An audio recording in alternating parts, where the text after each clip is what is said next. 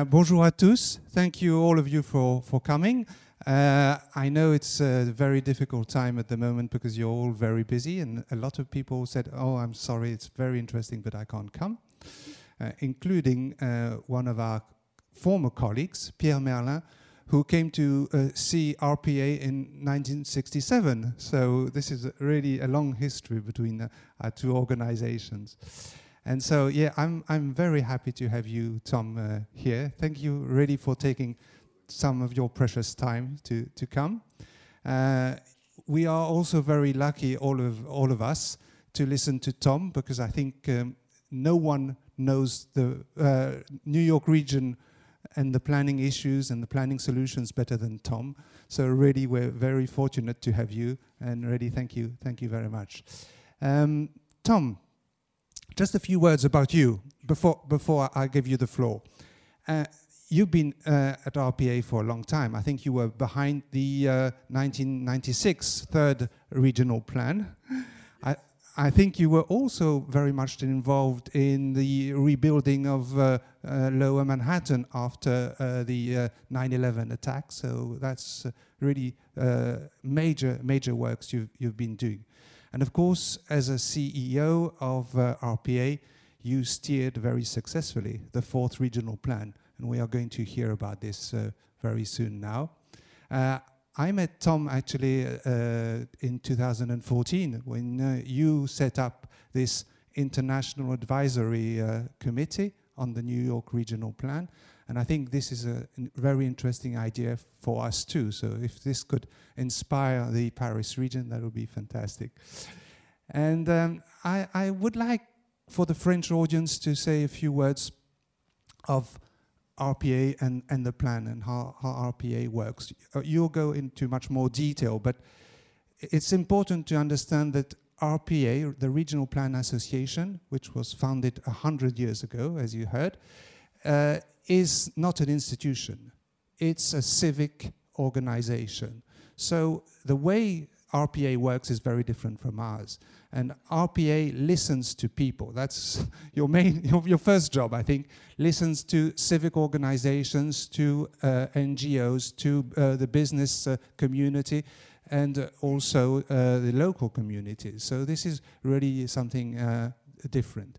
And another difference is that you'll hear about the fourth regional plan, but it, it's not about regulating uh, the urban sprawl or regulating uh, the urban development.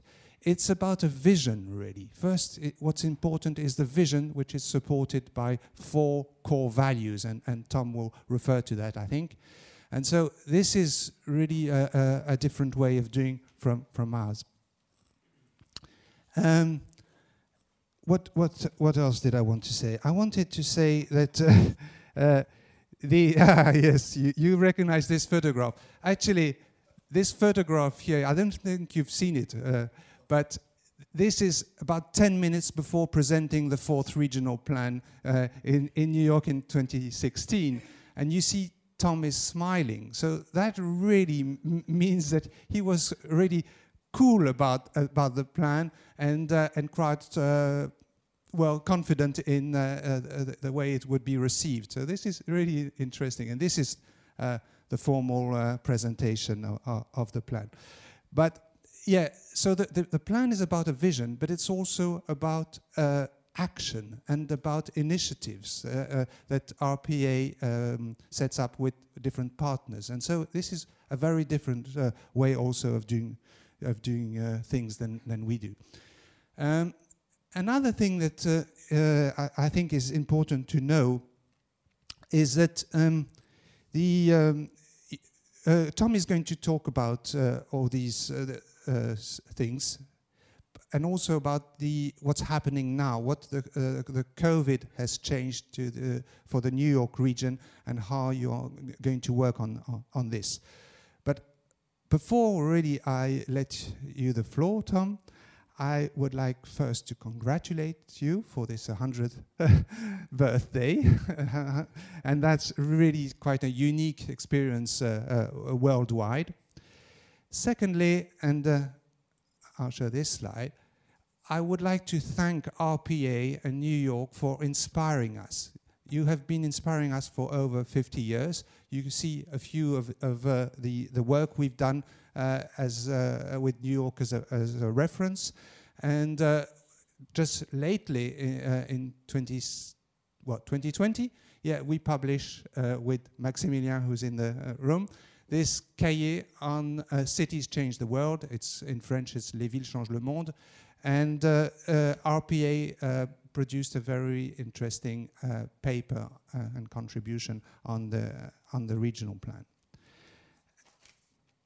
And although Paris and New York are very different in scale first. I mean, the New York region is 23 million inhabitants. Uh, it's about three times the size of the Paris region for about uh, twice the population. The institutions, uh, of course, are very different, and Tom will refer to uh, the, the, the, counties and the uh, different towns in the uh, New York region and the three states. remember that the New York region is as if um, Paris was uh, half uh, in Germany, half in France, and half in Switzerland. So it does change the, the picture. And what's really interesting is that you give different answers to uh, the similar challenges you face. And so that's, I think, why we uh, need to still work together uh, in the future. I'm really happy to uh, that you are there to start this uh, collaborating process with us. And just uh, uh, for the for the audience, uh, a few uh, practical things. Tom, you'll be talking about 40 minutes, something like that. Uh, we may interrupt you if we don't understand some stuff, but afterwards we'll have a session of questions and, and answers and discussion with the with the audience before wrapping up before before 12. I'm, I'm really sorry to say that because of COVID rules, there, is no, there are no drinks, no coffee, no nothing. But you're very welcome to have uh, casual conversations uh, uh, after, the, after the meeting in the main hall of the Institute. So, Tom, now the floor is yours. Thank you very much. Very. Thank you, Paul and Fuad. It's, it's a great pleasure to be here this morning. Um, it's, a, it's a real pleasure to be here this morning um, uh, to talk with you about the New York region and, and regional plan associations experience. Uh, I have been with RPA for now more than 25 of the 100 years, and literally yesterday was our centennial. On Friday last week, we had a, a major event in New York with uh, the governors of two states and the Senate Majority Leader Chuck Schumer and uh, most of the deputy mayors and others to celebrate. Um, and it's, a, it's, it's kind of remarkable because looking at the history of RPA over the last hundred years, there were a lot of times that they didn't think the organization would survive. It wasn't clear that there was a, a model, a way forward for it, but we have managed um, to stay relevant and influential and really shape the New York region. I'll say myself, I came to RPA as a graduate student in the early 1990s and worked on the third regional plan, I'll talk about a bit. I left in the late 90s to go work in New Jersey uh, for the state government at the Office of State Planning. New Jersey has something called a State Development and Redevelopment Plan. It's a growth management framework with a planning commission um, I did that for about four years, and then I came back to RPA as the number two person on September 13th, 2001, two days after 9 11. And so the first couple years I was there, it was all focusing on rebuilding lower Manhattan. But then over time, we started the Bloomberg administration, really became an ambitious mayor and administration with planning. And about eight years ago, I became the president of RPA. I'm also actually now the chairman of the New Jersey State Planning Commission, where I used to be staff. Uh, Governor Murphy appointed me two years ago. So, what I'm going to do is just um, give you a little bit of a history of RPA and talk about the four plans. Yeah, that'd be better. Yeah. Talk about the four plans um, and the work that we're doing right now. And then specifically, uh, I, uh, Paul asked me if I would talk a bit about our thinking post COVID. I, I do want to say that for me, it's wonderful to come here. Paris is, of course, a city that I've loved my entire life. But professionally, too, these kinds of dialogues have been enormously important to us. Part of the goal at RPA is to find out what good ideas are out there and bring them forward. And we have learned an enormous amount from Paris. The way you upgraded and, and, and improved your transit system and the investments you made in your subways literally became key points and recommendations that we made that have changed the capital plans of the state agencies in New York. And of course, today, everybody, anybody I told I was going to Paris would say, take pictures of the bike lanes because everybody loves your bike lanes and is very excited to see what you're doing with that. Right, and that's I'm very excited for that. So, so, so as has been mentioned, we've been around since 1922. This is an image that's that hangs outside my office of what the region looked like back then. It's pretty remarkable because it was a bunch of private citizens. Actually, the man who, who convened this group in 1922 was named Charles Dyer Norton. He had also been, if you're a student of, of planning, he had also 20 years earlier been the person who pushed the Chicago Plan, the famous Burnham Plan for Chicago, published in 1908. He had been the, the force behind that. And then he had moved to New York and decided New York needed uh, a regional plan too, but even on an even greater scale than Chicago. You think about this city at the time that they were looking at it. Only 25 years earlier, Greater New York City had been created. The, what we call New York today used to be several different. Brooklyn was its own city, Manhattan was New York, and you had villages all across Long Island and southern Westchester, and they were consolidated into one metropolitan unit, probably the greatest uh, experiment with regional governance that Americans have ever had.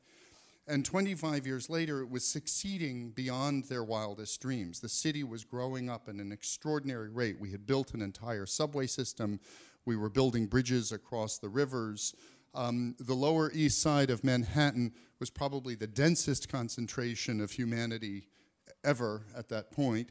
Um, and so there were concerns about how is this city going to continue to grow and how will people find housing? How will they find access to air and light, to water? How will they get around? And so the group came together to try and solve this. This is the region that we look at today. It's part of three different states, 31 counties. I point out there are 782 towns and cities. One of them is New York City, with 8.8 million people living in it, and 781 are not.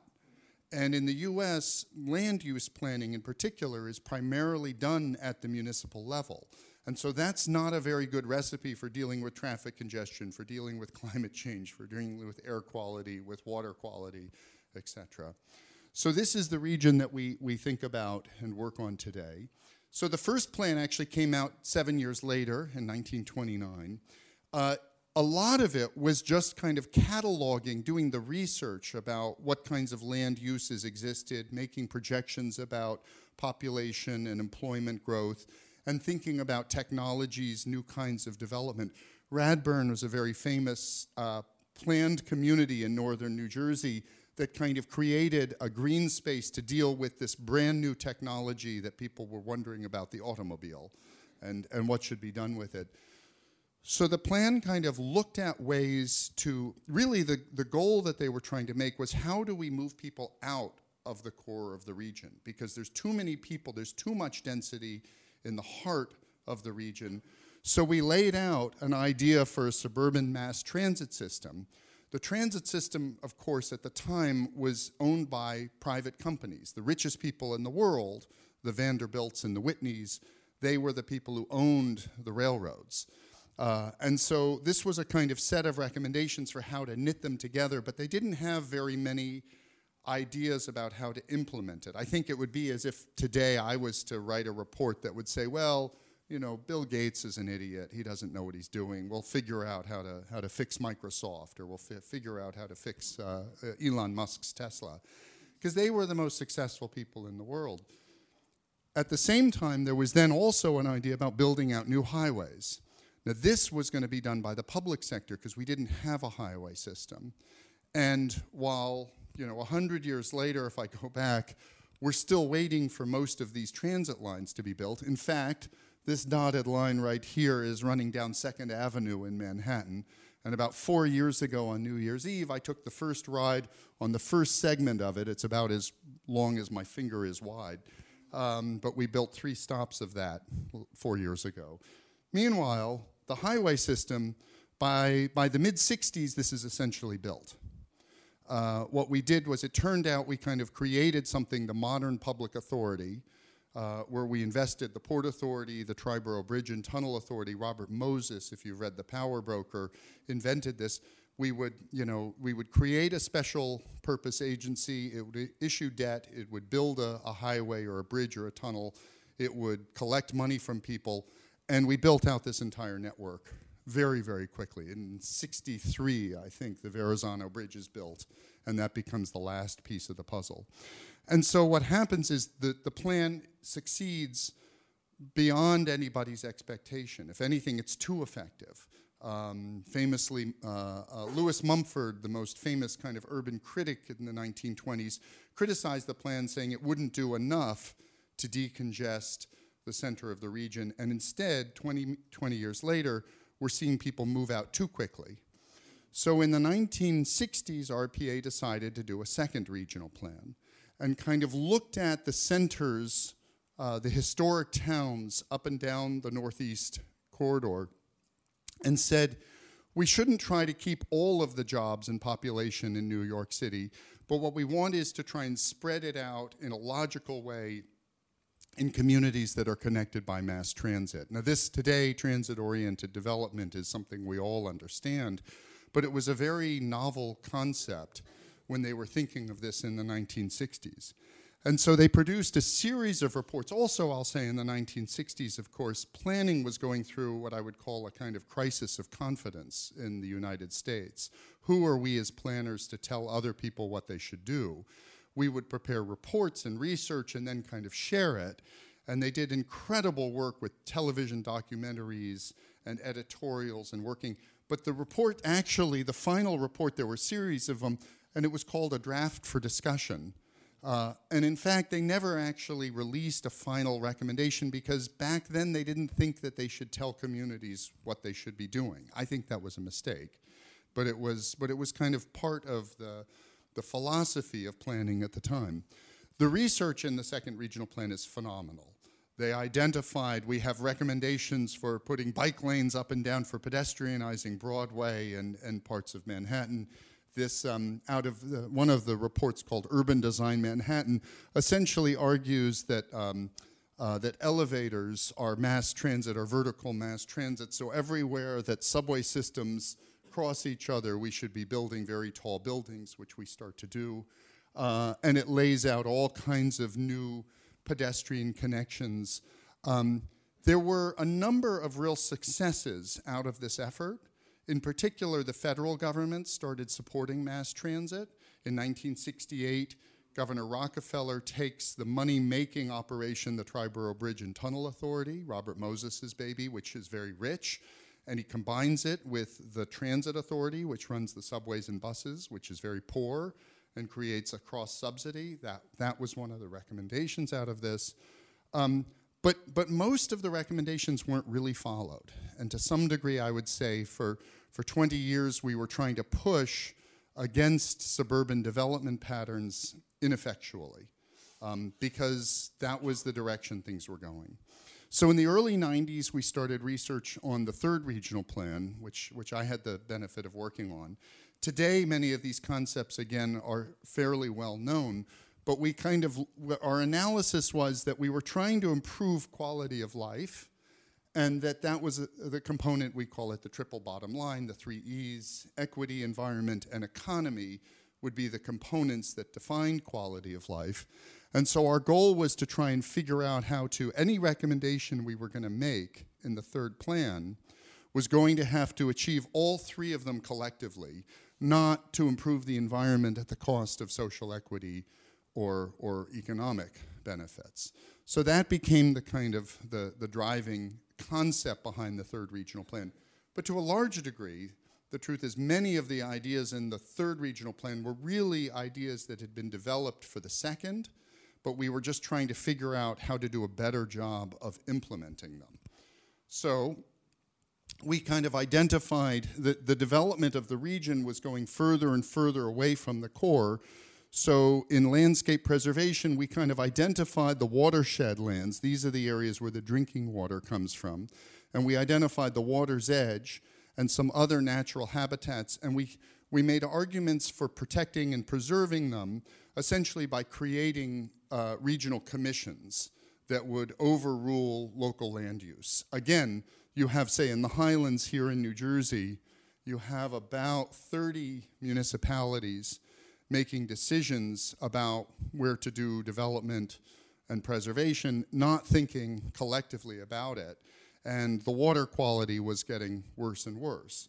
And so, so the state actually, as part of our recommendation, New Jersey passed legislation creating a Highlands Council that created a new master plan based on water quality outcomes that now overrules local zoning in those towns. The towns, it's not popular with the towns, but it's exactly what we need.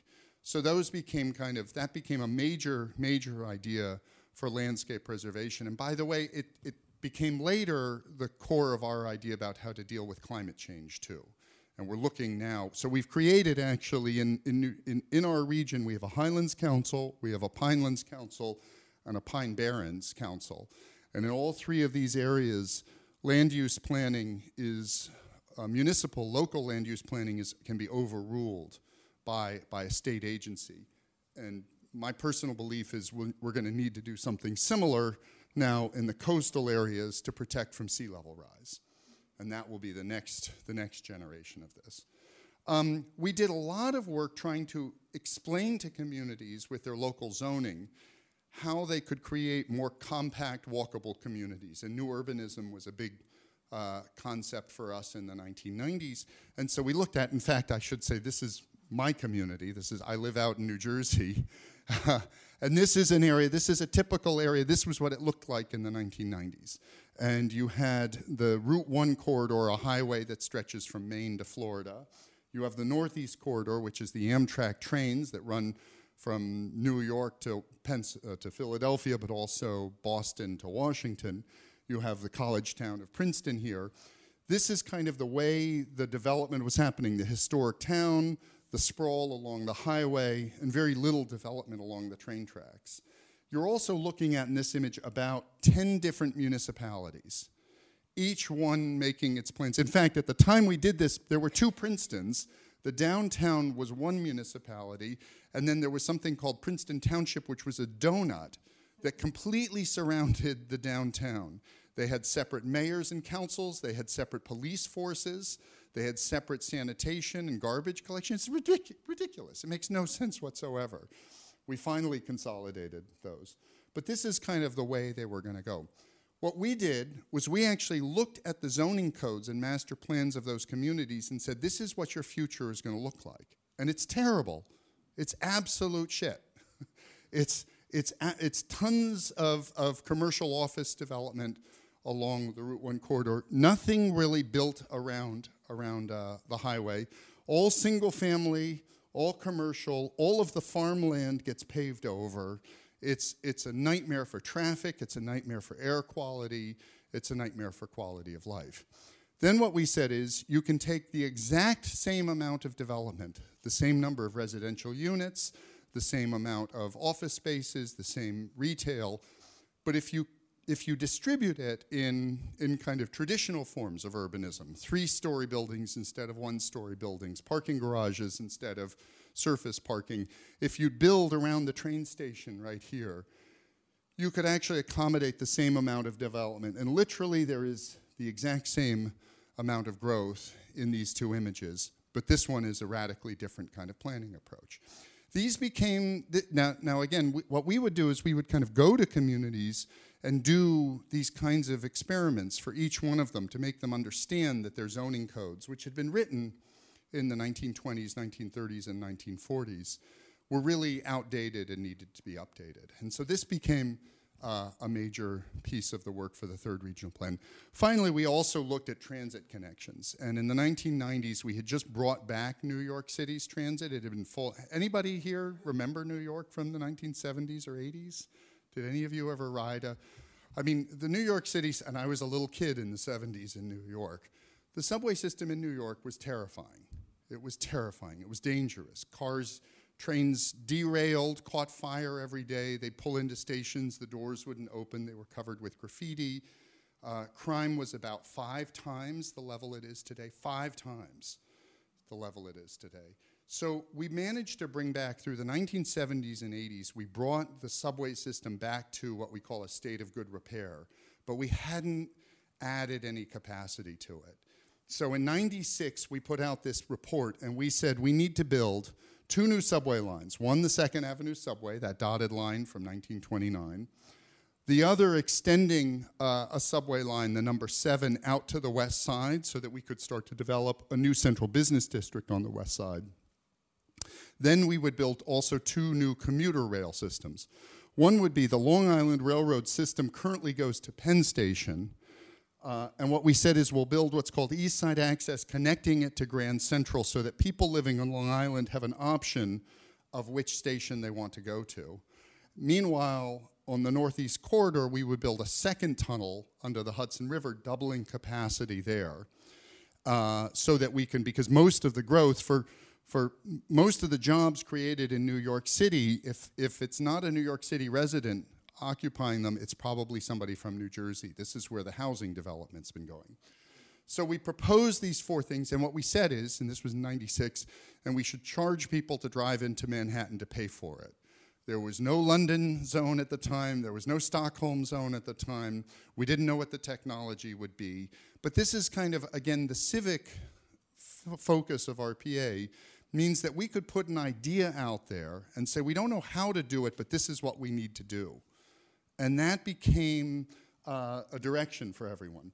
So well, I'm very proud of this. The day we put this report out, none of these investments had a single dollar of public funding behind them. None of them did. Today, the number seven, Bloomberg built the number seven line, and the Hudson Yards has been developed based on that. The first phase of Second Avenue subway from about 96 to 72nd Street has been built. Later this year, in December, East Side Access will open up. It's, it's an entire new station built. Have, have you been to Grand Central Terminal? Folks have been there. It's an incredible station.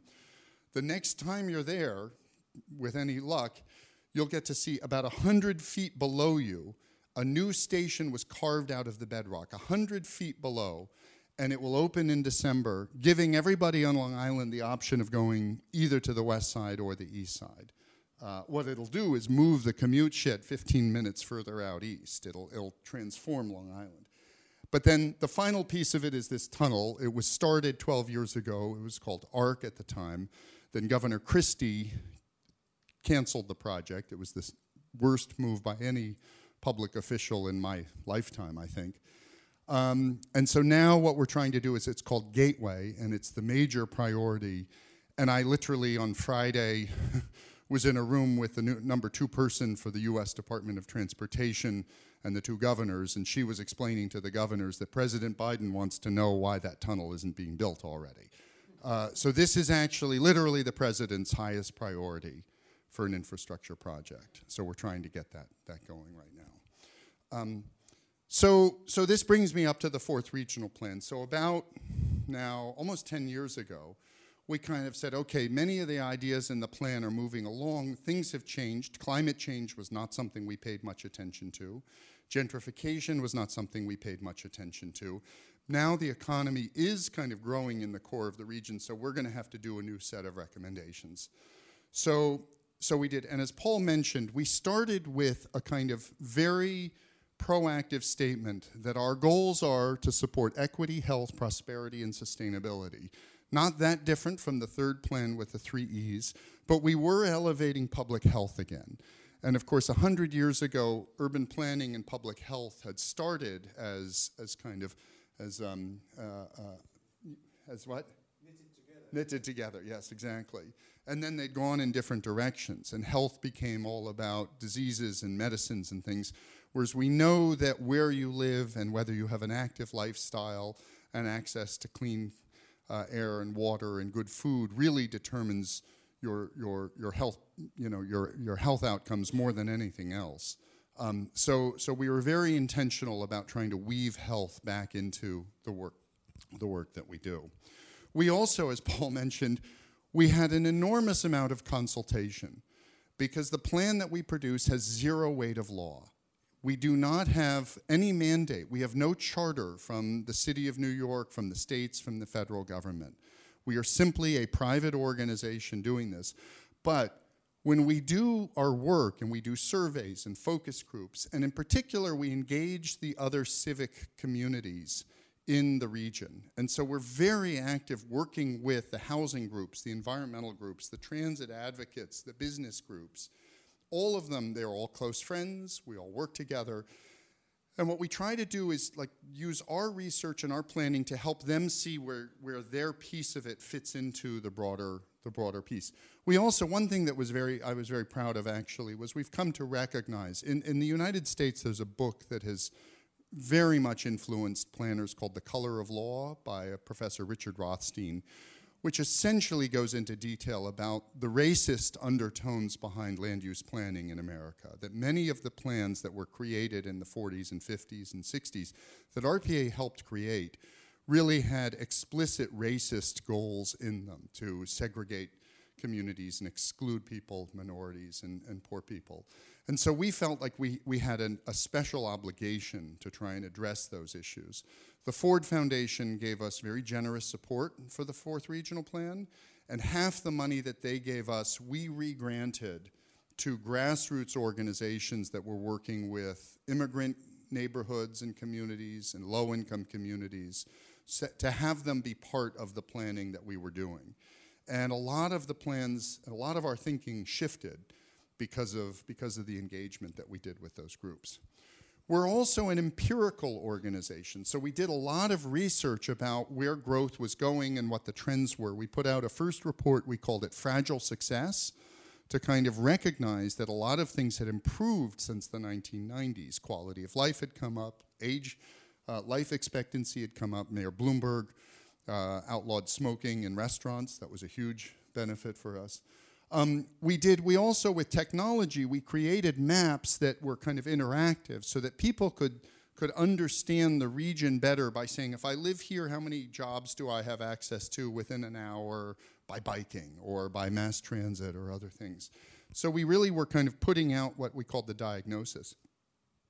The other most striking thing that we were dealing with was the growth patterns. And this is, this is my childhood growing up.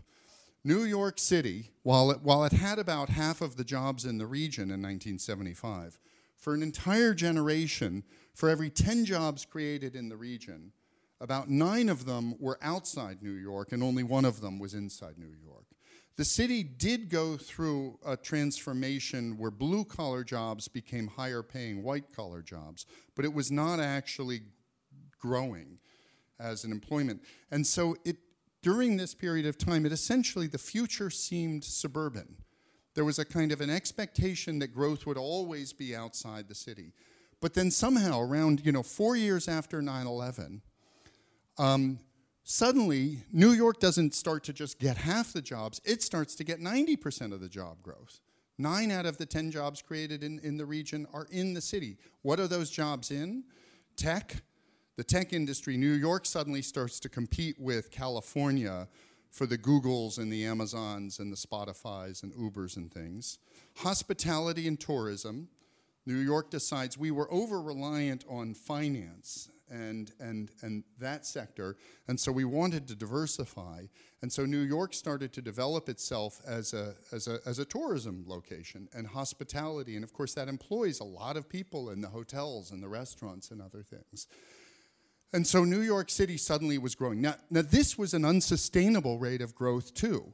I mean, I point out to people in, you know, in March of 2020 when COVID hit, we lost a million jobs in New York City. That was the job growth we'd experienced the decade before. We had added a million jobs from 2010 to 2020, which was not sustainable. And so what we're looking for is a more balanced approach to, to, to growth in the region. Um, so we also did, we kind of created, I think as Paul said, a vision. And what we said is let's look at the growth that we've seen over the prior 25 years. And during this period of time, which included from 1990 to 2015, there was a severe recession in 1992 and then the kind of Great Recession of 2008. So it's a 25 year period of time during which we saw two very steep economic downturns.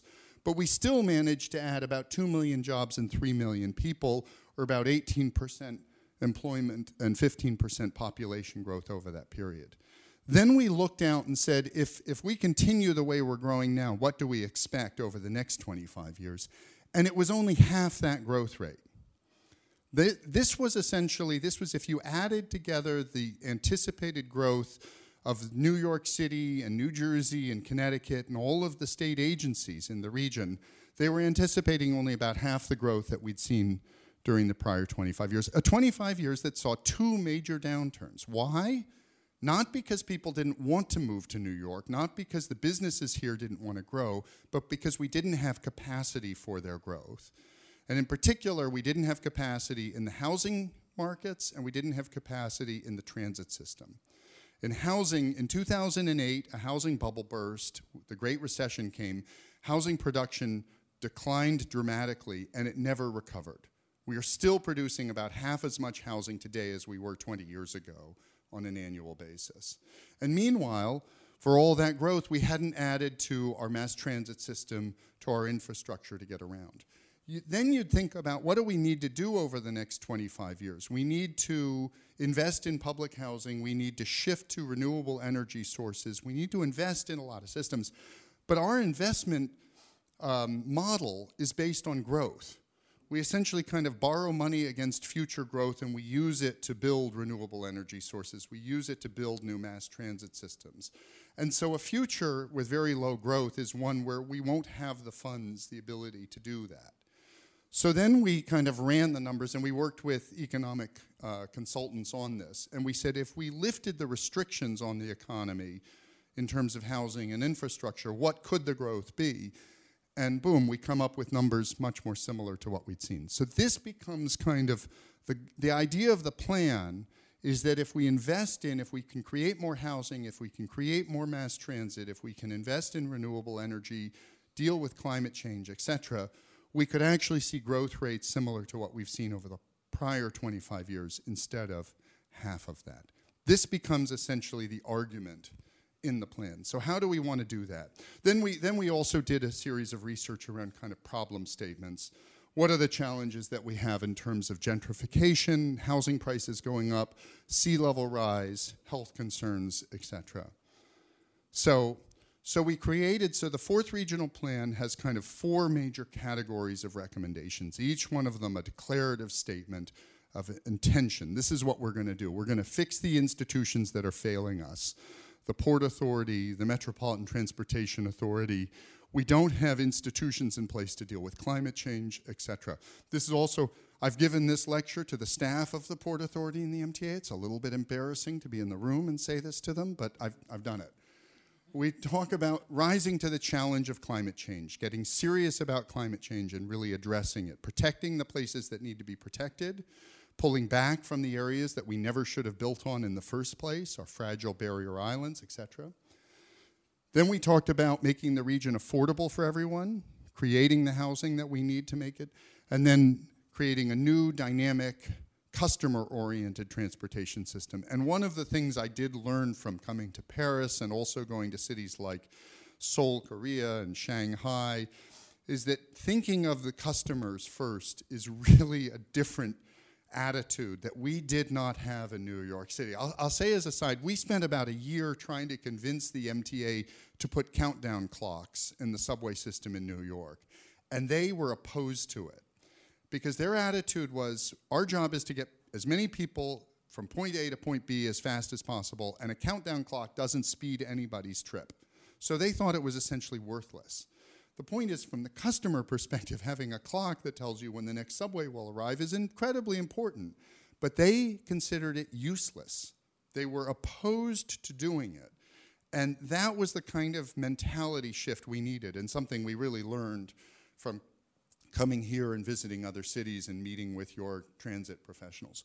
So we laid out these, these four ideas, and I'll just briefly describe them. How am I doing? Yeah, I'm okay. I'm okay.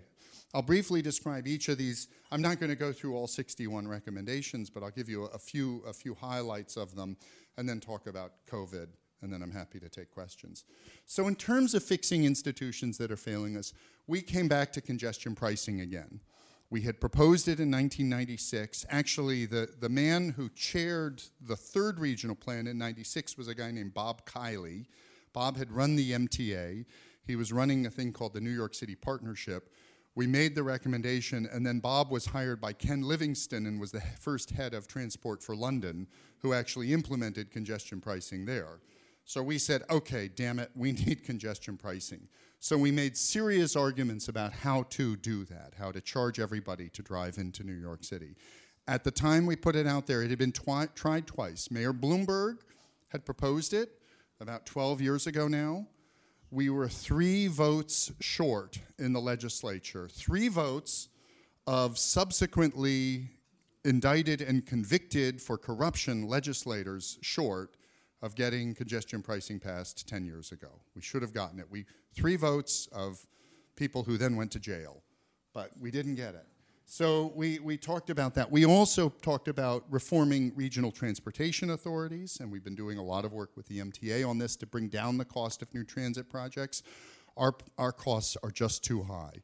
It's just, uh, it costs too much to build a mile of subway in New York right now. Um, and we've done some cost comparisons with, with Paris in particular, and it just doesn't make any sense. Reducing greenhouse gas emissions using, we, we think California has a good approach. Creating regional coastal commissions, I talked about that earlier. This was the idea of the model that we use to preserve and protect farmland and drinking water supplies could now be very usable for, um, for creating uh, uh, uh, new commissions to address climate change.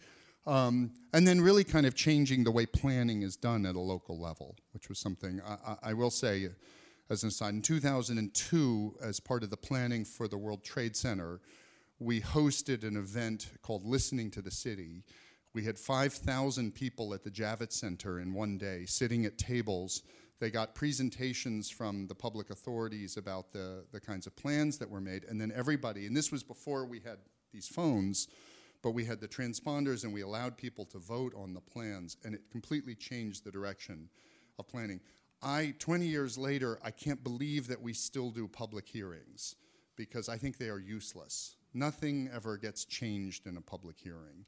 Um, it's not really an effective way to engage the public in, in decisions, but here we are. So, so those were the ideas we talked about.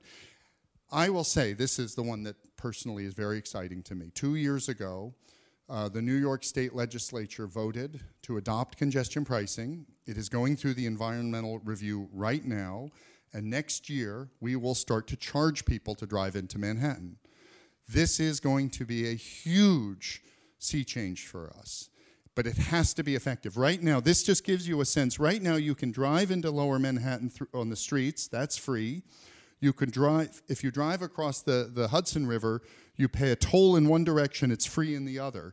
If you drive in over the old bridges, the city bridges, it's free. If you drive in from one of the, the, the, the, tunnels built by Robert Moses, you pay a toll in both directions. It makes no sense whatsoever.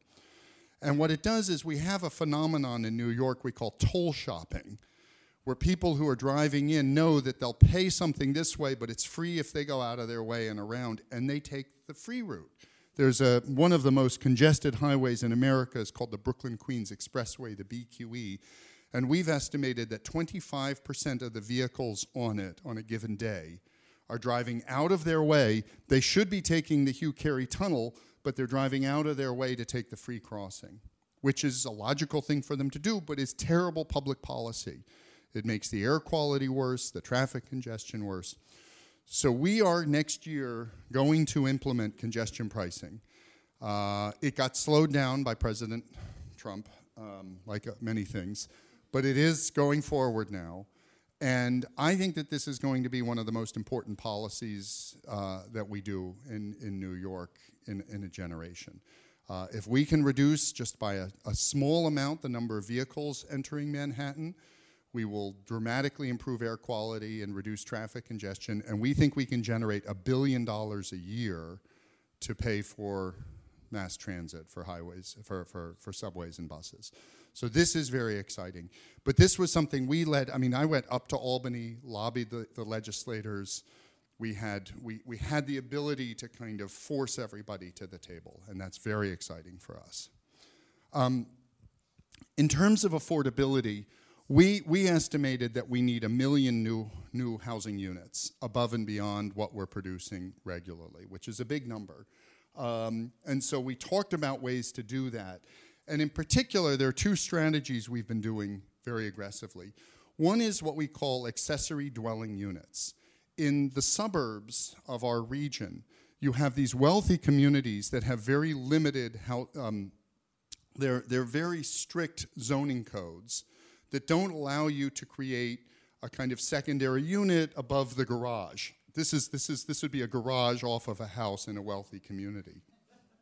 Sorry, it looks like a whole apartment or um, so, so these towns, Greenwich, Connecticut, one of the wealthiest communities in the world, will not allow people to build these, these things uh, above their, you know, in their backyards or to create any of these things.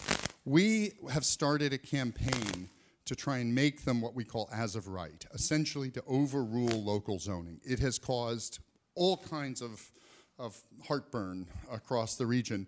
But last year, Connecticut passed legislation and it was signed into law by the governor, essentially saying that if Greenwich wants to outlaw these, they have to. It's go, we're going to. The default will be that they are legal, and if you want to to outlaw them, you're going to have to prove why.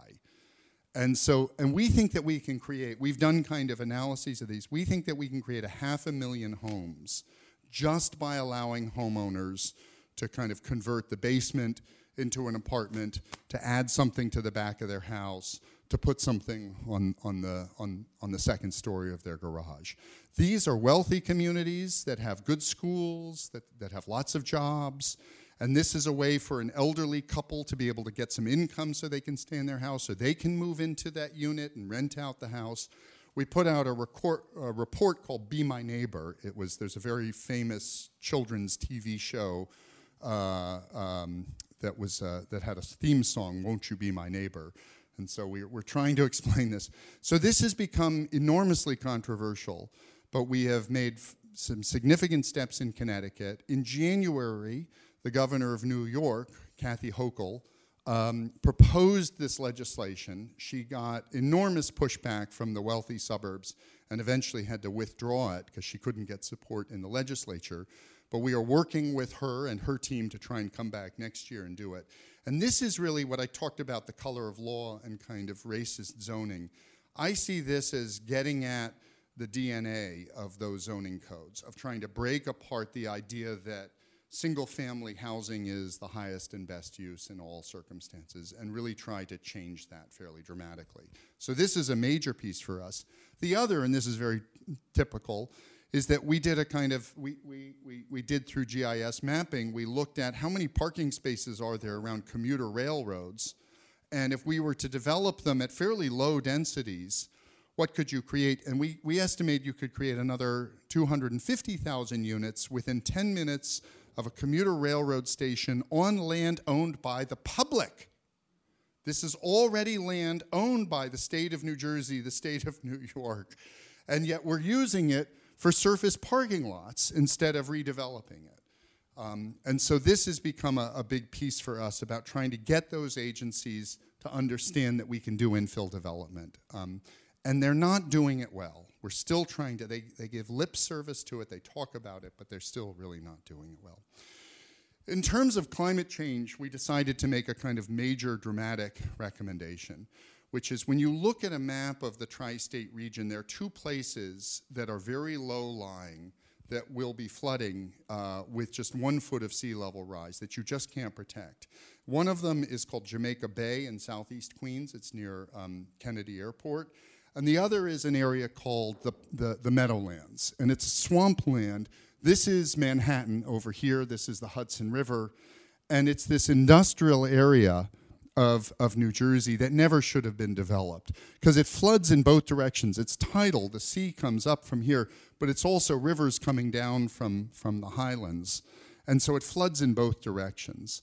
And there's really nothing you can do to stop that. We're looking at, again, here about 10 to 12 municipalities, each one trying to protect themselves by putting up barriers and figuring out how to keep the water out. And the water has to go somewhere, so it simply floods their neighbors.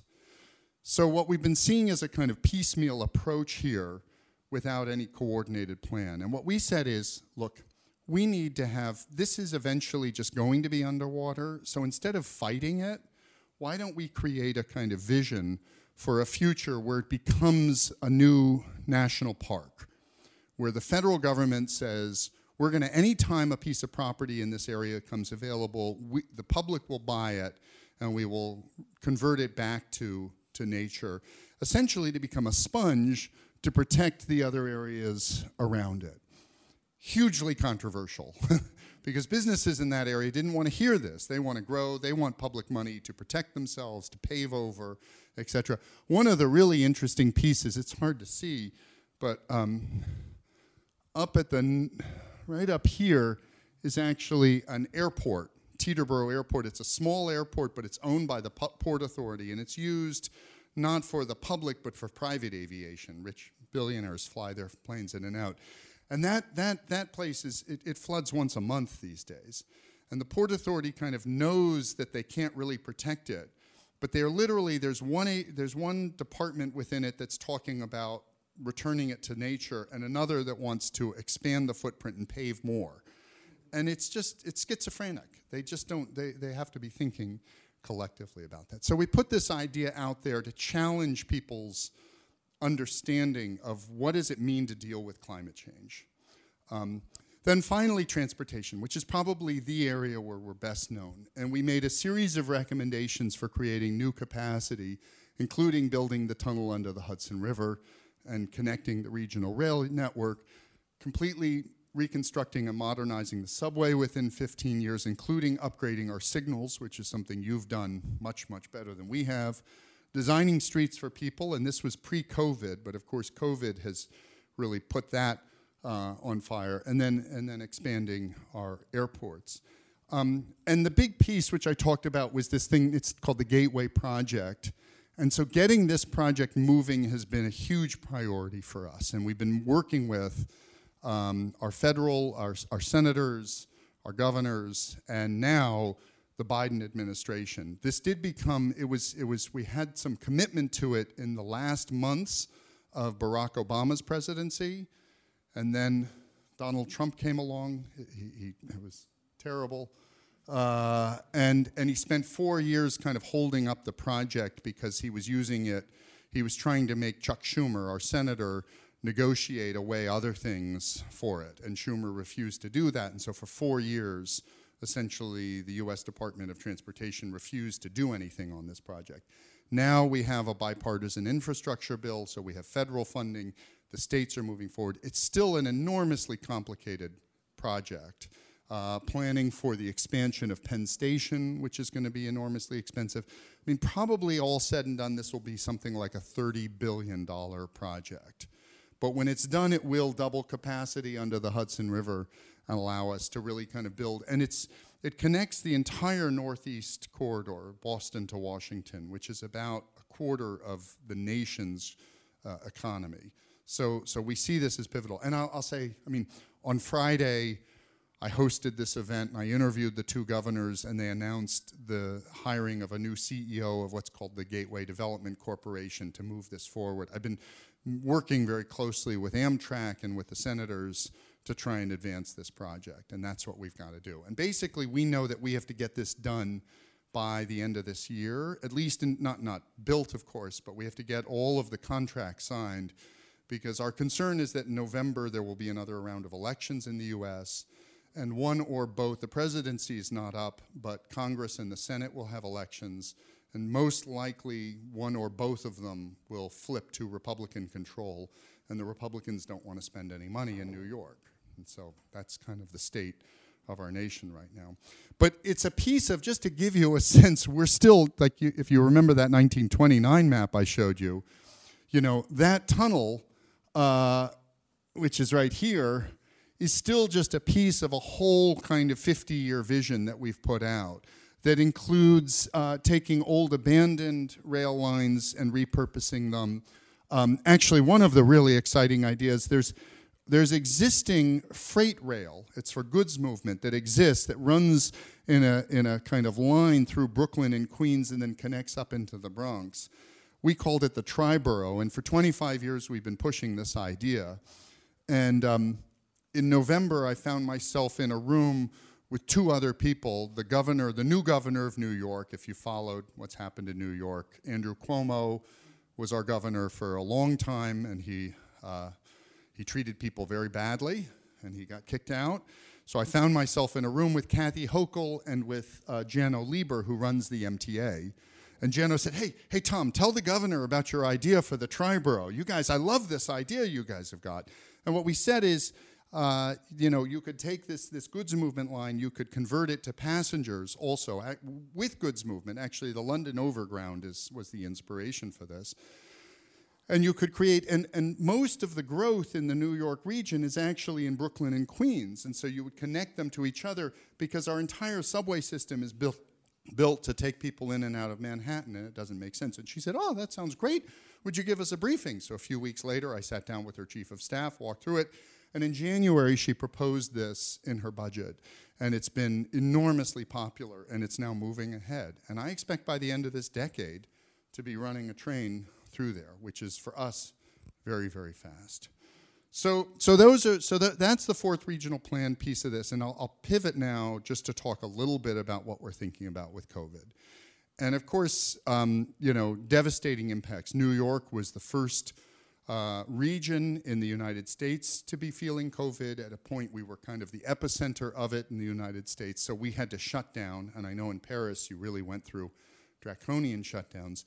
And there were people who said New York will never recover from this because suddenly our very strength, being, being close to each other and the diversity and stuff, that's, the, that's what's putting us at risk. So we've been researching it and paying attention and putting out reports through. And last year we put out a report called New York's Next Comeback. And we said, look, this is really tough, but we're still optimistic about the future of the city and the region long term. And here are a couple things that we'd point out. Urban density is still going to be an advantage. It's still, it's much better for business. It's, it, it, it creates greater opportunity for people to live close together.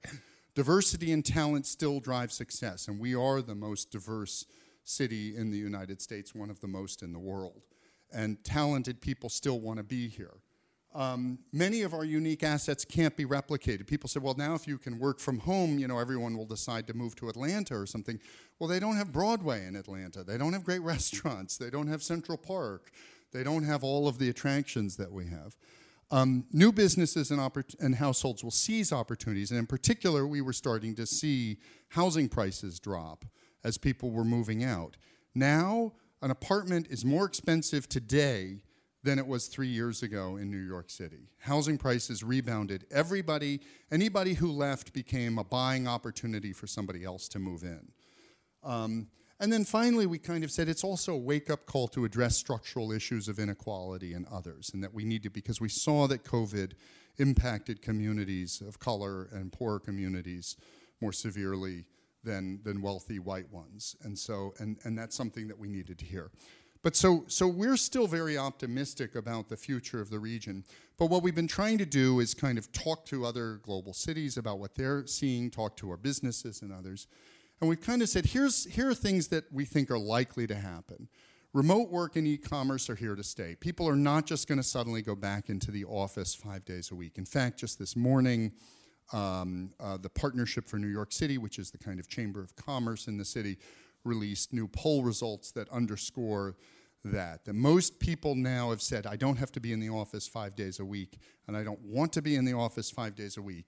But that doesn't mean that they're moving anywhere. They still are coming in one or two days a week. And so, and so, you know, commercial office buildings, the commercial office owners are very worried about what's going to happen. And most likely, what we're seeing there, frankly, is a kind of at the high end, new buildings that are going up, new skyscrapers are opening in New York City, and their rents are astronomical and they're sold out. But at the lower end, the older buildings are having a tough time keeping their tenants. So people, businesses are willing to pay a lot for very, very nice buildings, but they're not willing to pay as much for kind of poor ones. And so those are the buildings that'll probably have to be adapted, hopefully, to housing. The region will get hotter and wetter. Climate change is continuing unabated. The population will become older. It used to be when you retired, you moved down to Florida. Now more people are saying, Boy, I'd love to live in New York and stay in this region. It's a pretty good place to retire. Um, uh, but it's also becoming much more racially diverse. We think that fears of contagion will fade after the pandemic. I will say, in my own experience, after 9 11, people said nobody will ever go up in a tall building at the time. We used to have before 9 11, we had four super tall towers in New York City. After 9 11, we had two, tragically. Today, we have 21. So people seem willing to go back in tall buildings. I think that, I think that we, we expect that to fade. Inequality, though, between people who can work remotely um, and those who can't will get even worse. There are certain jobs, about half of the jobs in New York are jobs where you can work remotely, and half of them require you, you know, if you're working at a restaurant or, or cleaning a hotel room or something, you cannot work remotely. And, and so, and we expect there to be more pressure on, on the divergent paths that they take. Energy and fuel prices will be volatile. We actually wrote this before uh, the war in Ukraine, tragically, um, but we're seeing that play out. And then, um, and then population is more likely to decentralize than jobs. Um, that even if people, so if people are now only going into an office a few days a week as opposed to five days a week, they might decide that they can move further from the central business district as part of that. But that the jobs are still going to be, they'll essentially either be working in their living room or in the office. And they still need to be able to make that trip a few times a week or a few times a month.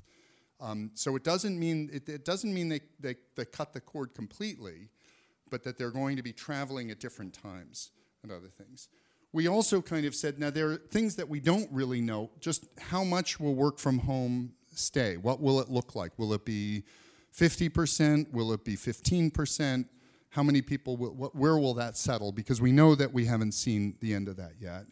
We don't know about what climate change will do. We don't know about economic growth, immigration, labor markets, technology, and consumer preferences. So there are a number of variables that we can't control for. The way we've been thinking about this is kind of trying to do some scenario planning where we said, let's kind of take two different metrics. One, work from home. High work from home, lots of people stay, stay remote, or low work from home, lots of people go back to the office. And another, which would be high economic growth or very low economic growth. And so that kind of creates the four quadrants with the low work from home with high growth. Lots of people we're seeing lots of new jobs created, and most people are going back to the office. Over here, it would be fewer jobs being created and more people staying and working from home. And so we've been kind of playing out these scenarios to say what happens with them. We, we kind of um, we looked at uh, job and population growth scenarios to kind of estimate high and lows in terms of where we might be. And we're looking out now to, to 2060. You know, this is long-term kind of projections we also kind of, you know, just graphically to represent what does it look like in terms of, you know, low work from home, high growth scenario, lots of people going back to the office, et cetera. So we kind of played around with, with, with each of these different things. And then what we're starting to do is convert them into actual projections in terms of what does it mean in terms of work trips into the Manhattan Central Business District from outside New York City it's a kind of absolute number with 2019 as the baseline. We're obviously starting well below those numbers in, in 2022. But what we've been trying to do is figure out, you know, what do we think from modes, from automobile um, and transit versus work from home? What do we anticipate in terms of usage of the system? Where we are today is that the number of people driving into Manhattan on a daily basis is about 5 to 10% higher than it was in 2019. It's a higher number already. Uh, we're also in a situation where kind of e commerce, and I'm sure you're seeing something similar, but Amazon, you know, UPS, FedEx, the Postal Service, it's Christmas every single day for them. Um, now, this is a real concern for us because local retail is something that we, we embrace and we love for our communities, but more and more people are also having their goods delivered, you know, on an hourly basis now. Um, thanks to Amazon, of course, bought like a supermarket chain, and so now they're even delivering your groceries and other things. So how do we how do we create the street network and other things? things to accommodate that. And then thinking about what is the demand on the commuter rail system. Where we are right now is that um, subway ridership, bus ridership did not decline quite as dramatically. We saw over 90% declines in transit ridership, you know, in the teeth of COVID. Bus ridership declined by less than that, by about 80%, and it's come back mostly because the buses are serving poorer people who had to go to work who were kind of frontline people working in healthcare and in, in retail and other things. Um, subway ridership uh, cratered. It's come back to about 60%, 65% of what it was pre-COVID. Actually, on Friday, we set a new record, new ridership record, so the numbers are creeping up. And then commuter rail, the New Jersey Transit, the Long Island Railroad, Metro North, which is the systems that bring people in from the, the executives from further out, those are still at less than half of their ridership from pre-COVID. Now, the, the danger, of course, is that they're operating. Now, right now, we have federal funding paying for those systems, but that money will run out at the end of next year. And right now, about half of the cost of, of running the subways, for instance, is paid for by the people paying the fares. And so if that's down dramatically, suddenly we need a new operating uh, model. The other thing is to realize a few things. One, though, that's all journey to work that's declined. We've actually started seeing, of course, journey to work isn't the only, there are also leisure trips. There are trips to go to a restaurant or see your friends. And in particular, we've seen the reverse trips and the off peak trips are, at, are very near to where they were pre COVID. So people are traveling around, they're just not going into the office as much. The other thing we've seen is that the demand, it used to be, you know, you had the kind of morning peak and then the evening peak on the commuter rail in particular. Nowadays, those peaks are down, but actually, people now, it's kind of acceptable to go into the office for a half day, and if at 2 o'clock you don't have any meetings, you can get in the train and go home and work for the rest of the, of the day from home.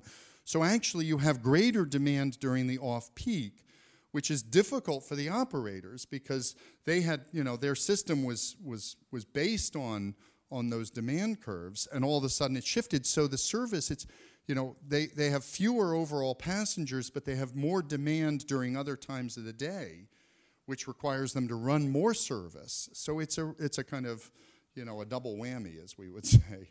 So, so we're trying to figure out like what a new model for transit operations is going to be uh, in New York, and um, and really probably it's going to require new revenue sources um, figuring out how to great, get greater efficiencies out of the systems that we have. Um, because we have, we have allowed kind of deeply inefficient operating systems for a long time. And, uh, and I think that those are the challenges. The other real thing we wonder about is kind of the fiscal impacts of if the office buildings stay empty, they pay an enormous amount of the property taxes really fund New York City property and income taxes. Income taxes have not gone down. If anything, they've been going up, and we've the economy has has has kind of kept pace better than people thought. You know, my uh, friends who are corporate lawyers had their best year last year. They've been making tons of money. Um, but the property taxes, if the buildings stay empty, at some point those property owners will go to the city and say, My building's not worth what it was, and you have to lower my tax rate. And there's real concern about how that's going to shake out. So those are kind of some of the major concerns. Sorry, I've thrown a lot at you in, in just about an hour. I'd be happy to take any questions or, or, or talk with you all, but thank you so much for a chance to share this.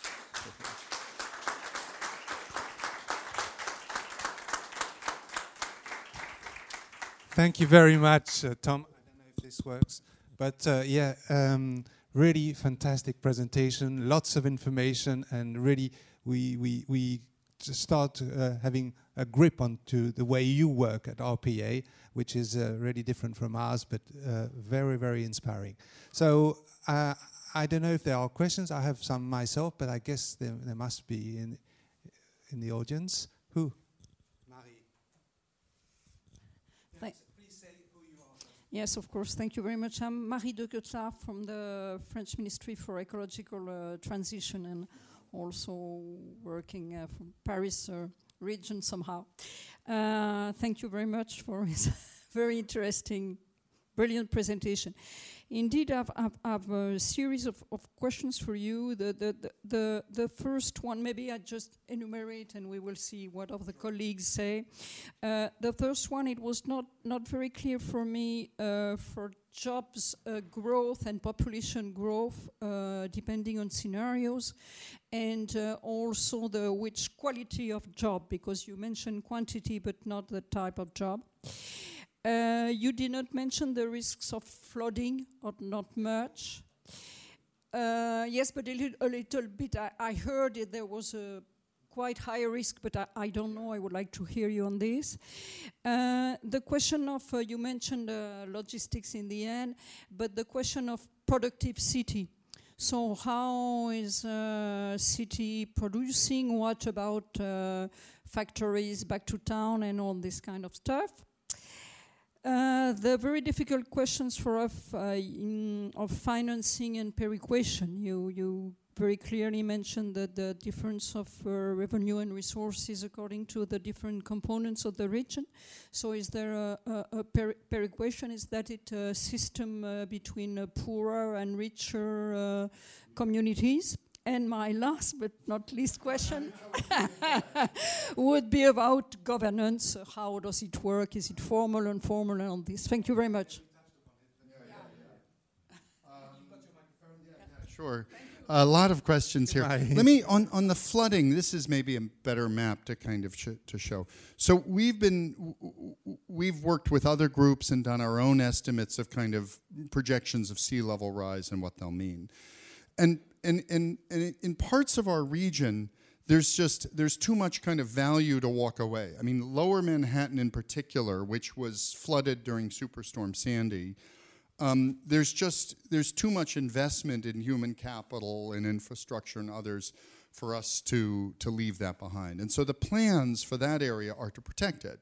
And uh, Bjarke Ingels, an international architect, kind of came up with a plan for what they called the Big U, which is essentially building a large berm. I mean, the, the, the, the shoreline of Manhattan has changed dramatically since colonial times already. And so the plan is to continue to change it and to build kind of a protective barrier around it so that we can continue to, to um, uh, uh, inhabitate that, that area. Um, the two areas I mentioned, the, the Meadowlands is this area right up here, and then this is Jamaica Bay. And those are the two low-lying areas that will be the hardest to protect. And so we're talking about essentially kind of retreat, and then there are places like the southern end of Staten Island and things like that. Then what you really have, or if you can kind of look closely, these barrier islands in New Jersey and Long Island, which are just sand dunes and they never should and originally it was kind of second houses and little shacks and people put out there and then they discovered how nice it was and they invested in you know in, in sewer systems and they built up and they built up. And now these are you know million dollar homes here along this area but they're in places oh thank you so much paul. They're in, they're in places that never should have been built. And so we're going to have to figure out a kind of orderly retreat from those areas. Now for a politician to promote, you know, I just got elected mayor of my town, and the first thing I'm going to propose to you is that all your wealthiest people have to leave. That, that, that's not like a, you know, a real strategy for reelection. Um, so that's kind of where the RPA, though, again, by being a private civic group outside politics, we can be the ones who can say the emperor has no clothes. You know, this is what's going to happen whether you want it or not. I, I, I, like to say that, I mean, I'm, I have a very large board of directors, which means that no one director can really dictate what we say. And there are times when we've taken on big fights with elected leaders where they were furious at us. Actually, I don't, you know, this is, it might be a sore spot with you all too, but Mayor Bloomberg was a fabulous mayor, extraordinary mayor, the, one of the greatest in New York City's history.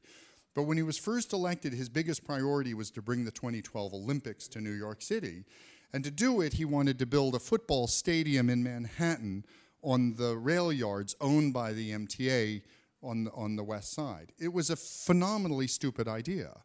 And everybody thought it, but nobody would say it because this was the billionaire mayor. And we came out against it. Um, we lost half of our funding that year. Uh, corporations left us in droves. But we managed to survive, and we were right. And now that's where the Hudson Yards have been built. By the way, Woody Johnson was going to pay $25 million for the land to build his football stadium. And instead, the related companies paid a billion dollars for the land to build Hudson Yards. And that land, that money all went to the MTA to invest in mass transit. So we were right. But that's kind of where, so climate change is another of those areas where our independence is really important because we can go and say the uncomfortable truths that people don't want to hear, but are, but are but are, are the truth.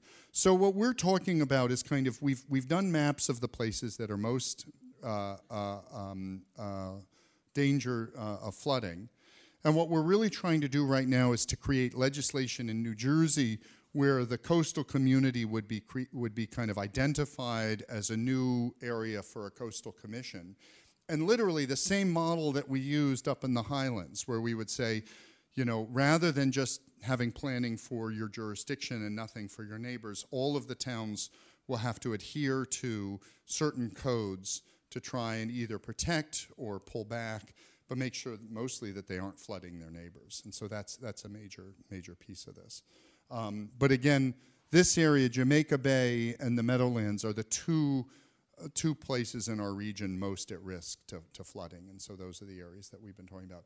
Um, you asked a couple other questions. uh, quality of jobs, yes, and what kind of job growth are we going to have? So it's a really interesting phenomenon where where the job growth that we've experienced for the last 10 years has been at the very high end and frankly the very low end of the economic spectrum. It's again kind of with with the high tech sector coming in, people getting paid enormous amounts of money for coding and other things. And we still lead the nation in terms of um, legal, uh, finance, other other things. I, will say just you know, my daughter, like the whole work from home thing. My daughter's 25. She's three years out of college. She's on her third job working for a tech startup based in Silicon Valley, but she doesn't have to be in the office. So where does she live?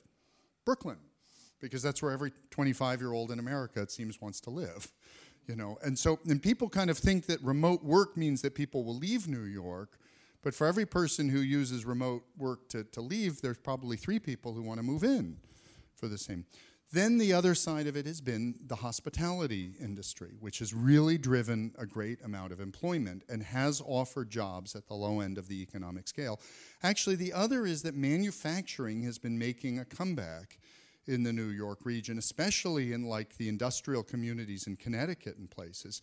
It's a kind of higher tech industrial uh, manufacturing where it's it's kind of high quality. It's not it, it's not textiles or things, but instead it's kind of machining, um, you know, very very specialized um, things. But so we've been seeing growth uh, on those two areas. What what worries us, of course, is where's the middle class in all of this and how do you and so we've seen new york has been a lot of progressive states have created higher minimum wages um, uh, more benefits for workers in terms of i mean our you know what what we offer for um, uh, maternity and paternity leave is nothing compared to you but we're starting to bring those up and so there's been a real effort at the policy level to kind of raise the floor so that workers at the low end have, have more benefits and have more opportunities. Where we fail them is on the housing side, and that's still the real problem. I mean, we have the New York City Housing Authority, NYCHA, has about 400,000 residents. 400,000 people live in public housing in New York City, and most of it is falling apart.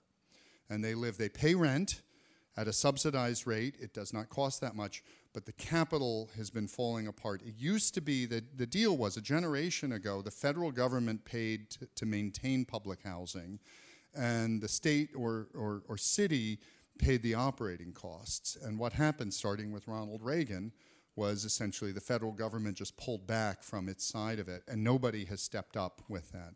And so there's now an estimate of something like a $40 billion backlog in repairs to public housing in New York City. And if we don't come up with that money very soon, the the housing will will be what we call underwater. The cost of repairs will be more than than it's even worth.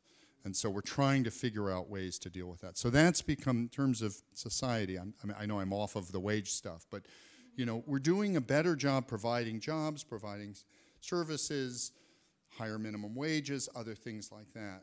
But public housing and, and, and affordable housing is just is an area where we continue to fail. I'll give you just as a side, this is the kind of thing we do. So so right now, all of the public housing is kind of zoned for uh, large buildings and has fairly small buildings on it. So there are air rights that we call. And in our zoning codes, you can monetize that. If you can transfer that to a neighboring property, you can somebody can buy that. And this has become a kind of standard process in New York City. Every single tall tower is that way because the building owner purchased the air rights from the surrounding buildings to build to build the tall tower. The problem is that NYCHA, the New York City Housing Authority, because those projects are so big, there actually are no what we call receiving areas for those air rights. They're kind of landlocked. They don't have anywhere. There's theoretically there's value that could be used, but they don't have any. It doesn't have anywhere to go. Um, and interestingly, from my perspective, we treat NYCHA air rights the same way we treat the private sectors. It's a kind of if you, uh, you know, uh, um, the Vornado companies are related. If they own a short, uh, a short building on a site that allows a lot, we treat their air right exactly the same way we treat the public's air right. So we did a GIS analysis and we kind of showed if you would expand the receiving areas and allow the NYCHA air rights to go not just to an adjacent property, but to move, you know, actually we argued within a half mile, which is pretty big within New York, then suddenly, the private sector, there would be a market, a demand for those air rights, and private developers would come and pay to buy them to build builder, bigger buildings, and that would be a source of income for NYCHA. We estimated about $8 billion, which is real money. It's not 40, but it starts to, you know, a billion here, a billion there. It's real money. So we're trying to change the zoning codes in New York right now to allow the air rights from NYCHA properties to go further afield than private sector ones. And, and Mayor Adams loves this idea. He talks about it all the time. And, I'm, and he just came in, you know, in January. He has a terrific new chief planner for the city. And so we're hoping later this year, so that's the kind of thing that we're going to try to do. Just to give you a sense, and that's the kind of crazy idea that we came up with in our office, wrote a report, threw it out there. And we just kind of, let's see if it sticks to the wall. And that one is sticking. So we'll see illustrating of the method. Yes, exactly. Uh, I think you still have a question, but maybe we'll go and, and, have a question from Andres. Andres comes from Buenos Aires, so from America too. And uh, Hi, South America. Hi, thanks a lot for your presentation. Thank you. Mm -hmm.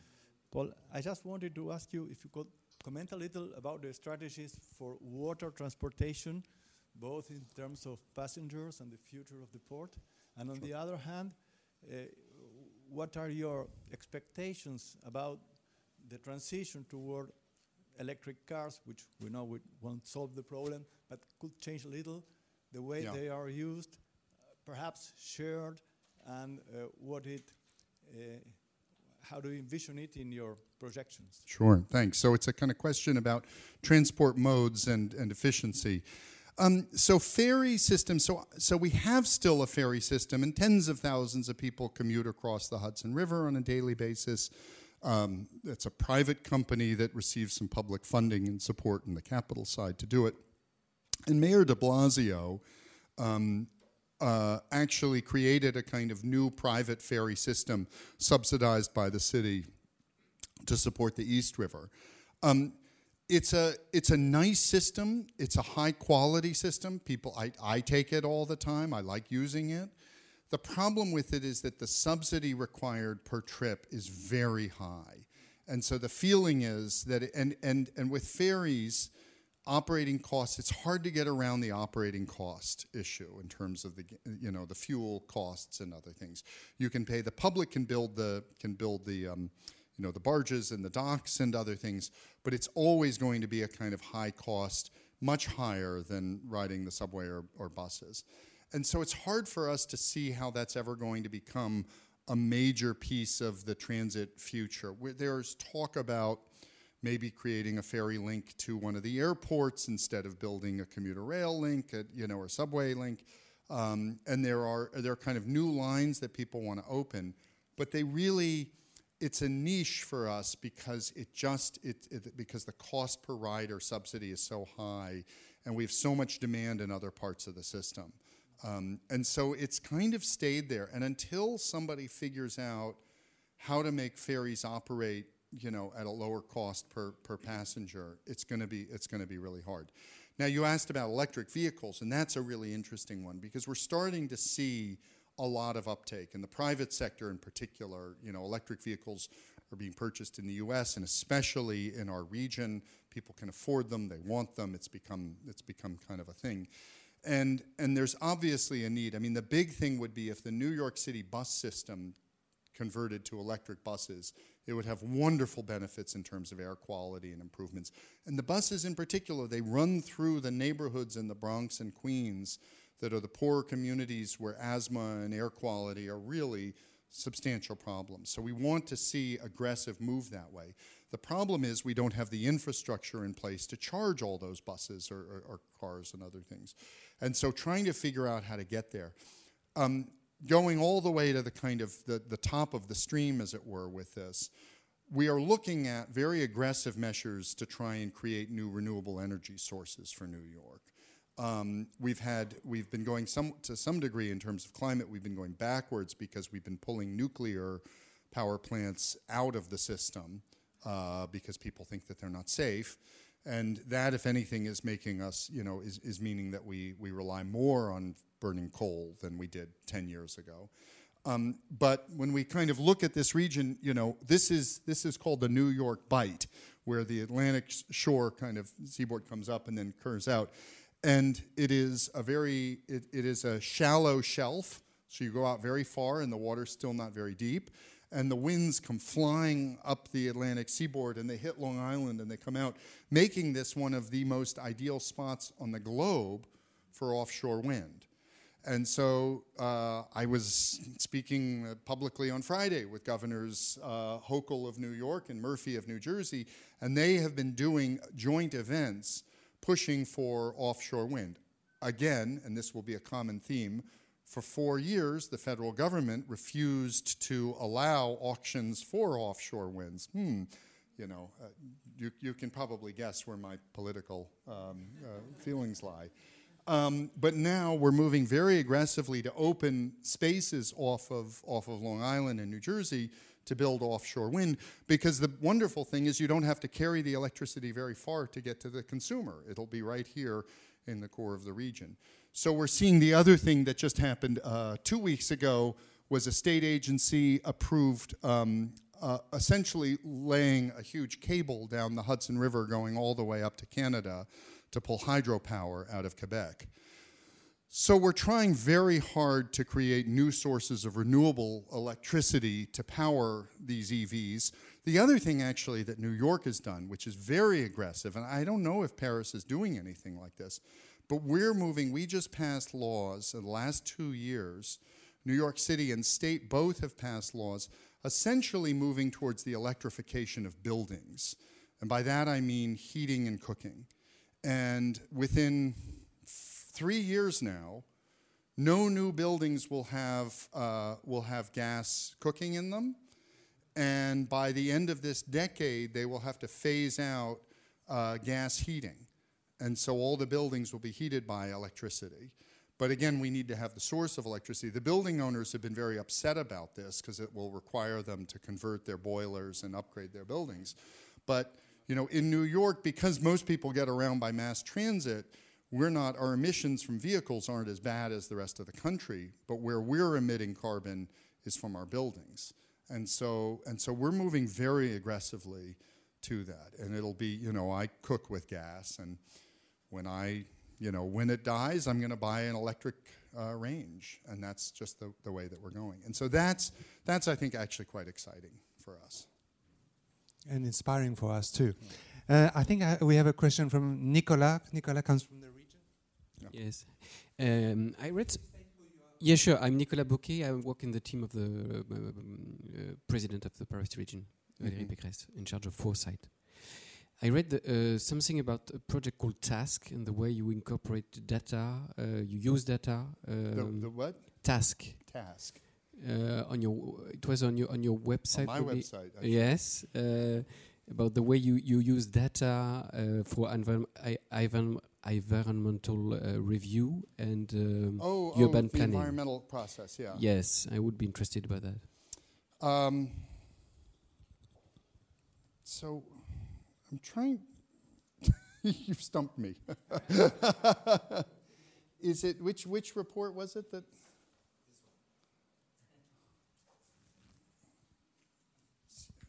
So this must be. Did we do this? So it's a SEQRA reform report. Um, I don't think this is. It's online. It's not RPA. It's an NYU report. well, phew, I was feeling a little scared. Yeah. Um, well, i what it is, I, I do know about this. So, so SEQRA, as we call it, the, the Council for Environmental Quality Review, is part of the. I mean, there's a larger issue that we have, which is that, you know, essentially we're working with environmental laws that came out of it was the National Environmental Policy Act of um, '69 that created kind of created the EPA and other things, and then started a whole process whereby any any action that uses federal funding requires federal environmental review. New York is what's called uh, a little NEPA state. California is another, where there's a state environmental review process. And then in New York City, we have something called ULURP, the Uniform Land Use Review Procedure. So anything that you kind of try to do, whether it's a new building development, uh, creating congestion pricing is going through NEPA right now, has to go through an environmental review process. That process, oh, I should be talking into this. Right. The process has become extraordinarily litigious. It is, the reviews are now, they take years, they're very long, and they're all about fending off lawsuits and things. Um, the, the, the complaint about them is that they're not necessarily creating good environmental outcomes. And again, congestion pricing, it's obvious, I think, to all of us that charging people to drive into Manhattan will reduce the number of cars and will have enormous environmental benefits. But it's still requiring a two year review from the federal government. And this was essentially that, you know, the state passed the law to do it. They needed federal approval. They sent their application to the federal government two years ago. And then the Trump Department of Transportation refused to respond for two years, literally. Just didn't, didn't answer the phone. And so the project couldn't move forward. Now, the Biden administration is fast tracking it, but still it's requiring a two year review to decide how to do it. And environmentalists are saying this is ridiculous. We all know that this will have good environmental outcomes, and every day that we wait worsens air quality and worsens asthma and, and all of these things. So there's now kind of an effort to try and do reform, and I think that that's an NYU process to try and reform that. The problem is that none of the parties trust each other. And there's a feeling that business groups just want to gut environmental reviews. And so environmental groups are defending them, even though the outcomes aren't very good and it takes too long and it's too expensive and all of these problems. And so, so there have been efforts from groups, that's an NYU pro- project, um, that's, that's kind of looking at trying to create um, a space where people on all sides of the issue can come together and agree on certain outcomes and see if we can come up with some reforms. That one is focused on the state process, SEQRA.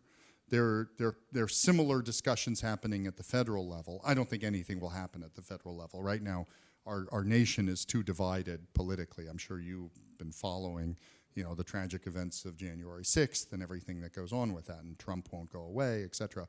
So it's so nobody really thinks that that anything can be solved at a federal level right now.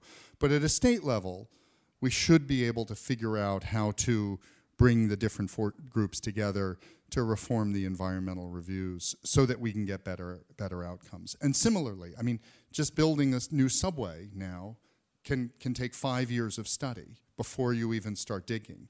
And we know that subways are good for the environment. So why are we, so why does it take so long? So I think that's, is that, is that a fair? Uh, Thank you very much, Tom. Uh, I, I, like to recall uh, what Bloomberg said about data. And um, you remember, he, he said, uh, In God we trust, but uh, for everything else, give us data. Yeah. And I have a question for Tom before uh, giving back the, the, the, microphone to the audience is how do you manage to get public sector agencies and governments to, to give you, to share yeah. data with you? Yeah. And, and you know, I showed that, that, that image from the 1929 plan. And back then, just getting data was like a huge part of the work. I would guess that 80% of RPA's work was just trying to create data so that they could understand what was happening, how many people are commuting, what's being produced, and things. Now, of course, data is so much easier to find with GIS and other things. So we, we hire, I'm sure you do too, mappers and other people. And what that has done, I think, is leveled the playing field so that a small organization like RPA can kind of compete with the MTA or the Port Authority or the Department of City Planning because we all have access to a lot of the same data. And, and so we can do an analysis, and it has really kind of given us much more emphasis. But we do rely, a lot of the data is proprietary, and, and they won't give it out. Oh, I'll come back to congestion pricing. Because we, we wrote a report on our website about how we think it should be done, what kinds of offsets should be allowed, what kinds of everybody is you know coming out saying my group's the the the the, the, the union for the policemen has said police should be exempt from paying it. The union for the firemen has said the borough president for Brooklyn has said nobody who lives in Brooklyn should have to pay the toll. You know, it's all ridiculous. So we wrote a report putting it out. Now the MTA is doing their NEPA study right now. Um, and they are doing the analysis, but they haven't released anything, so they can't. And, and they're very worried. They will be sued. Somebody will go to court and, and fight them. But this is where there's a kind of the relationship, and I'm sure Paris is the same way. It's like it's a small world, actually, of the people who work in this area. And a lot of the people, my board includes two of the former heads of the MTA, the former first deputy mayor, the former head of the Port Authority, uh, the former transportation commissioner for Bloomberg, uh, Janette. Um, also, um, right now, let me see, uh, Juliet is working at the MTA, running board management for the CEO. Uh, one of my board members just became the Commissioner of Environmental Protection for the city. Another of my board members just became the Chief Economic Development Officer for New York State and staff members from RPA, people who've worked at our agency. One of them has just become a council member representing the Bronx.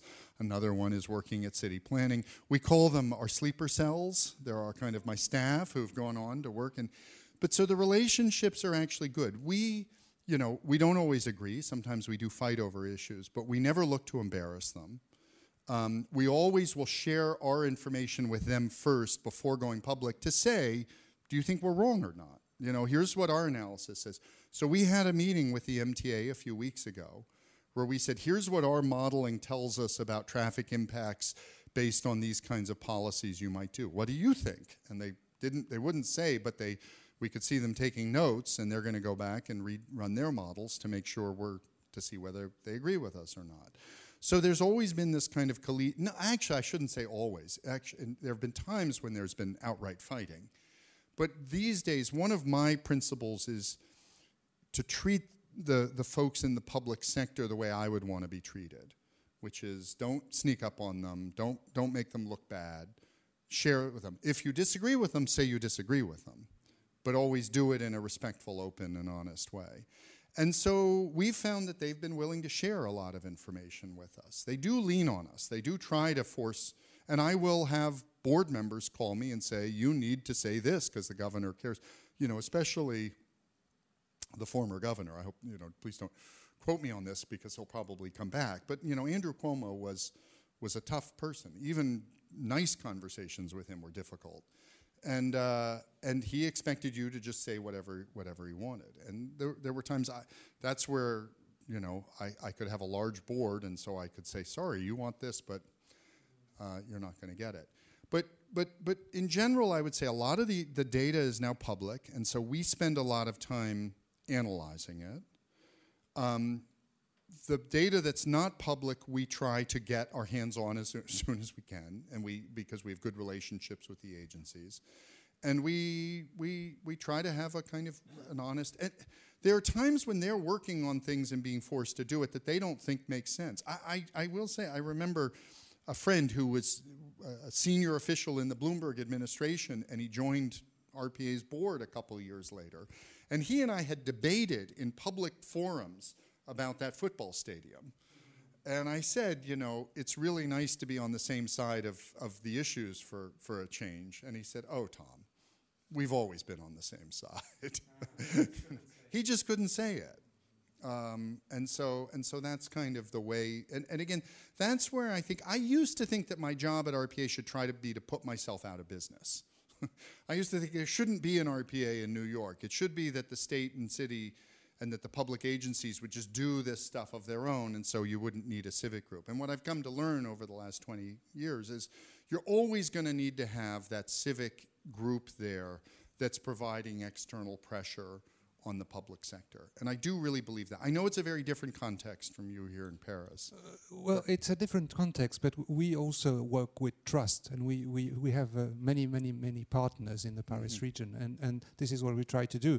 But what we need to keep, and this is a lesson from RPA, is our independence, because we, we are technically independent. And if we don't say to the region what uh, they, they don't want to hear, nobody else will, will tell them. So I, I, think we've got a role as technicians to say things and that's really. Exa that's exactly. Yeah. And I do say, I mean, you know, that fight over the football stadium almost put us out of business.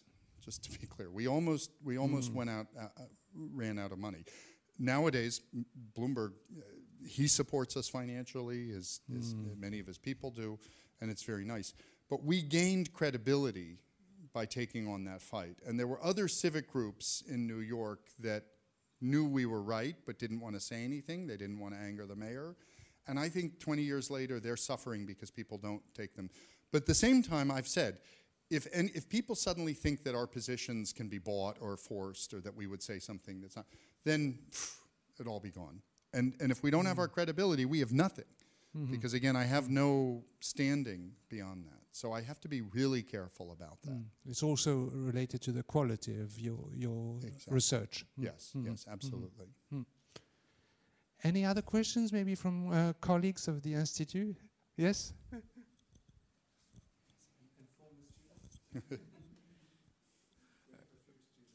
oh, so One of my colleagues actually just got her master's from Sciences Po, or she's going to. Uh, we, we've just hired a woman out of that school, so Wonderful. okay.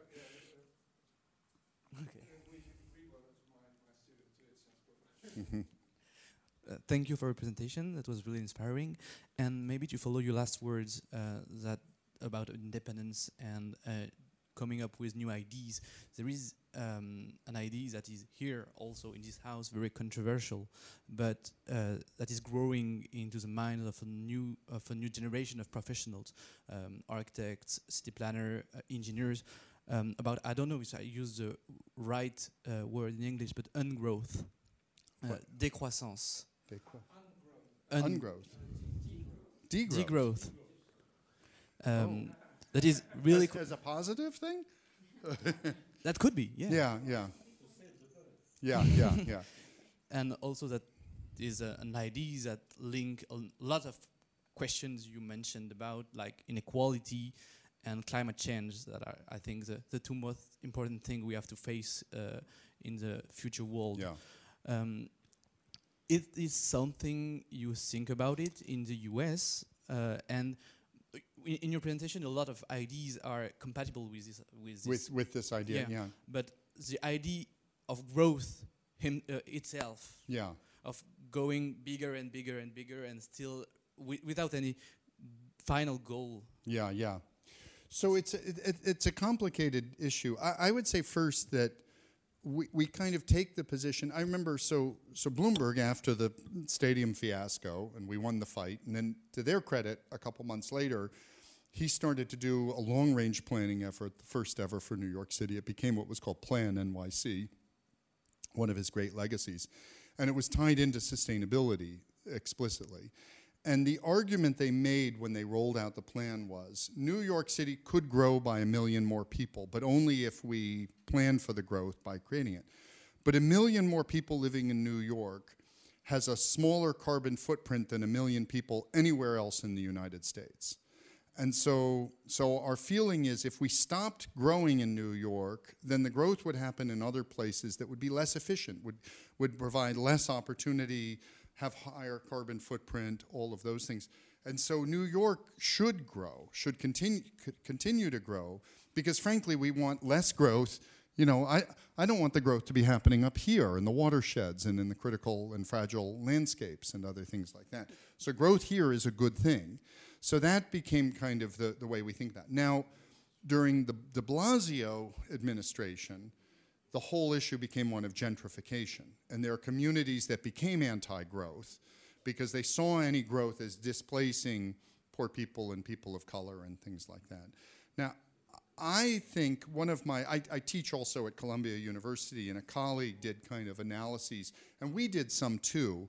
We tried to, we did some kind of estimates of like, what are the factors? Can you measure, um, you know, uh, increases in rent and see what are the other indicators that make it most likely to happen?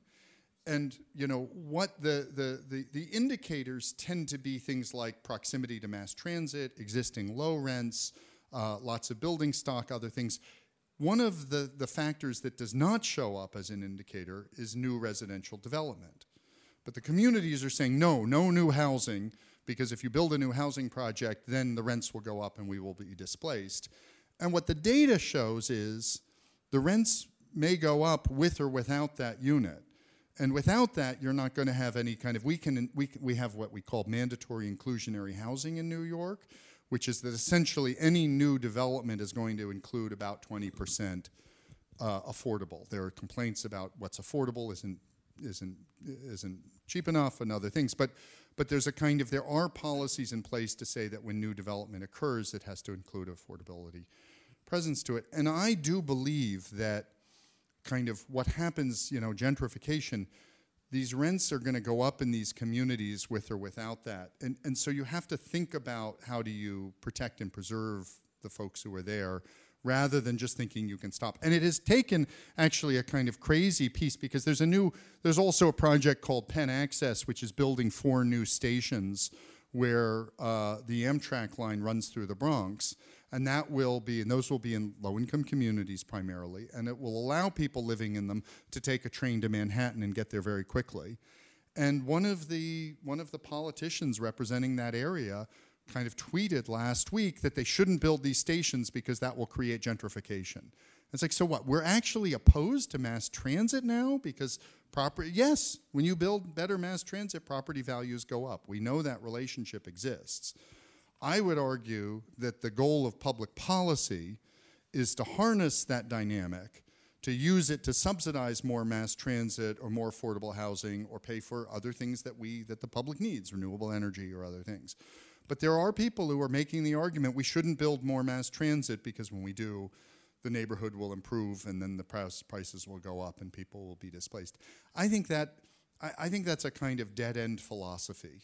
I don't see how that leads you to to improving people's people's points in life, which is what what this is about. So. Um, so degrowth is not something I've heard of before. The other one that, that, that, that is talked about here, I think, that's become a real controversial issue in New York is what's called the 15-minute city, and I think Barcelona has kind of done that. And we had actually one of the candidates for mayor last year, uh, a, a, great intellectual and public servant named Shaun Donovan, Shaun was the housing commissioner for New York. Then he was the housing commissioner for the nation under Barack Obama. Then he ran something called the Office of Management and Budget, which meant he, he, he managed the federal budget. And then he came back to New York and he ran for mayor. And Shaun ran on a platform of building a 15 minute city, which is the idea that within a 15 minute walk, all of the services, the education, the jobs, the, everything that a person might need is right there so that they can live locally. And there are other people who are intentionally saying that's a bad idea for New York because Midtown Manhattan only exists because it offers things that you can't get within 15 minutes, you know, in other parts of the region.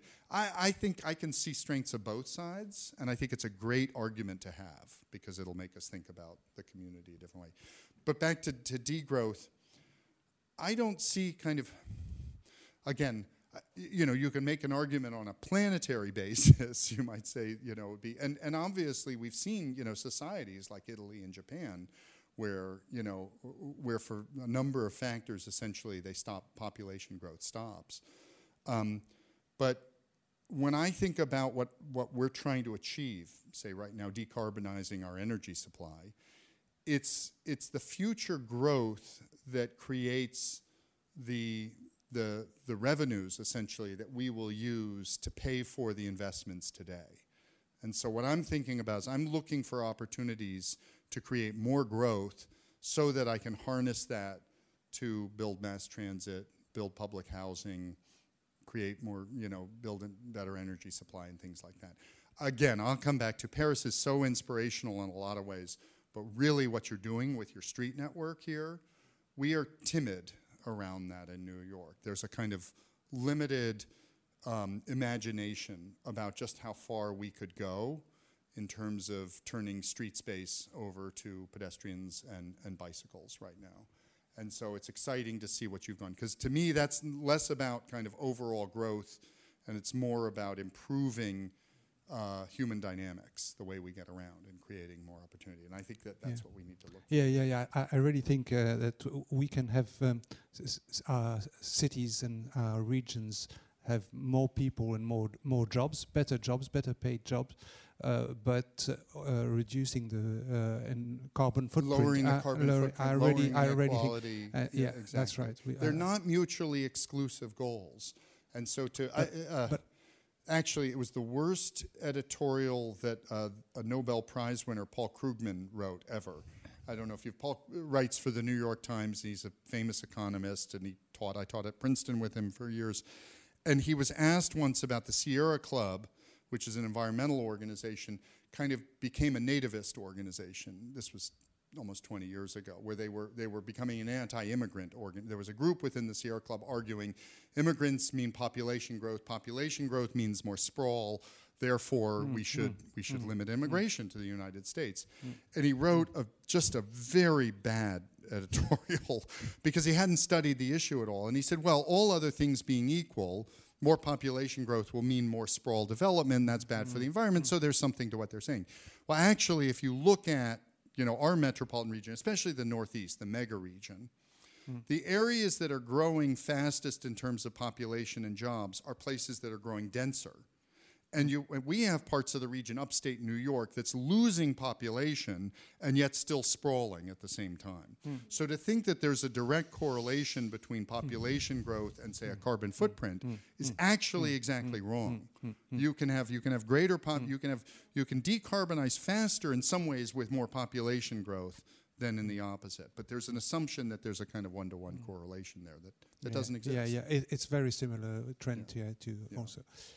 Um, we, we are now uh, reaching uh, time of, of, of, wrapping up. Are there any last questions? yes.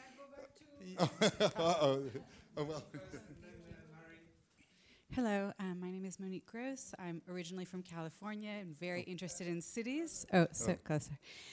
I think that you brought up so many interesting talking points, but I think one that I'm particularly interested because you're so well placed for this question is what do decision makers, what, what convinces them more? Is it innovation or inspiration from existent projects? Oh.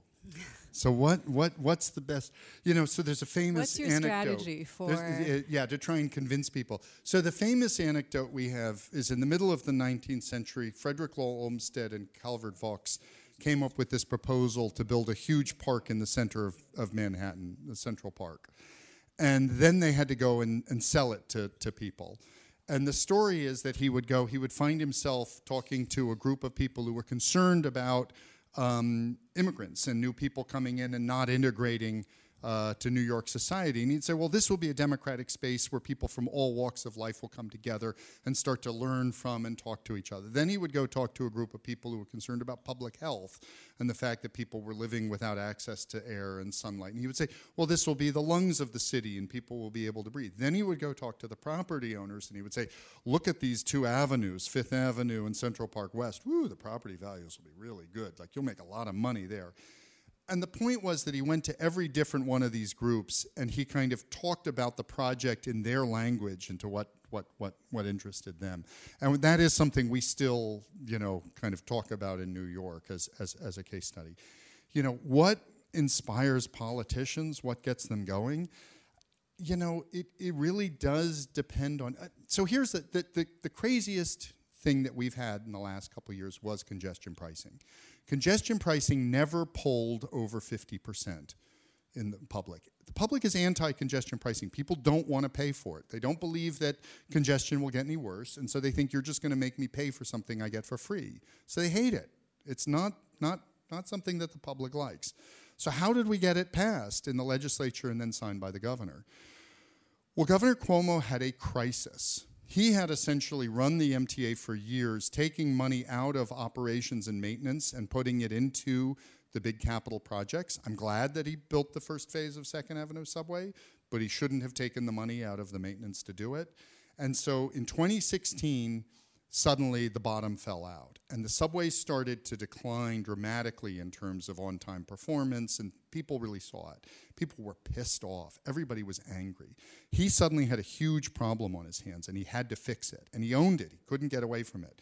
It's always usually. Uh, people, New Yorkers tend to think that the mayor controls the subway. The mayor has almost no control over the subway. He has like three appointees to the MTA board. It is a state entity. The state controls the budget, the state appoints the leadership. Um, a, another civic group called the Riders Alliance ran a whole campaign called Cuomo's MTA.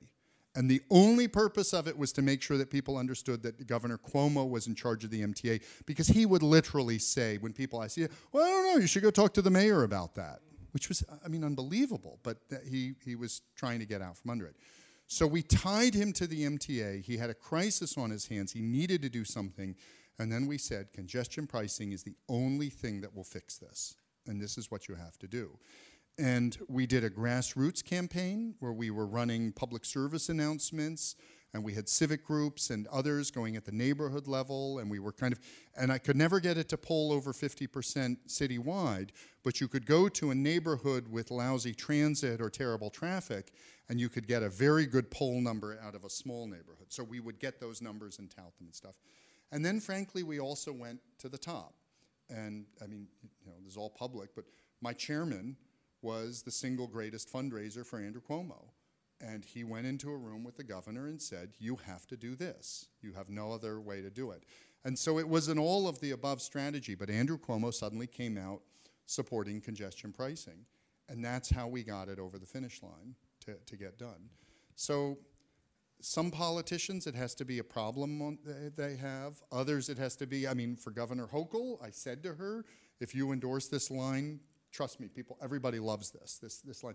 There was one politician who had stopped it from being done for 20 years, and he's about to retire. And so I said, "You, this will be the most popular thing you do." And she kind of looked at me, and she did it. And now she's getting lots of love for it, and so she she got it. So, so you just try to work. I, I will say that anyone who comes in, we've been working now at this long enough that like when, when Eric Adams became the mayor and he announced his six deputy mayors, half of them were people who had already worked very closely with us. And half of and all the cabinet members that work in transportation and city planning and stuff, some of them are board members. Uh, and and so it helps that we work with the professionals very well. And I've kind of tried I try to keep from getting too close to the politicians, but I get I get to know very well the professionals running the agencies, and that's and that's how we work.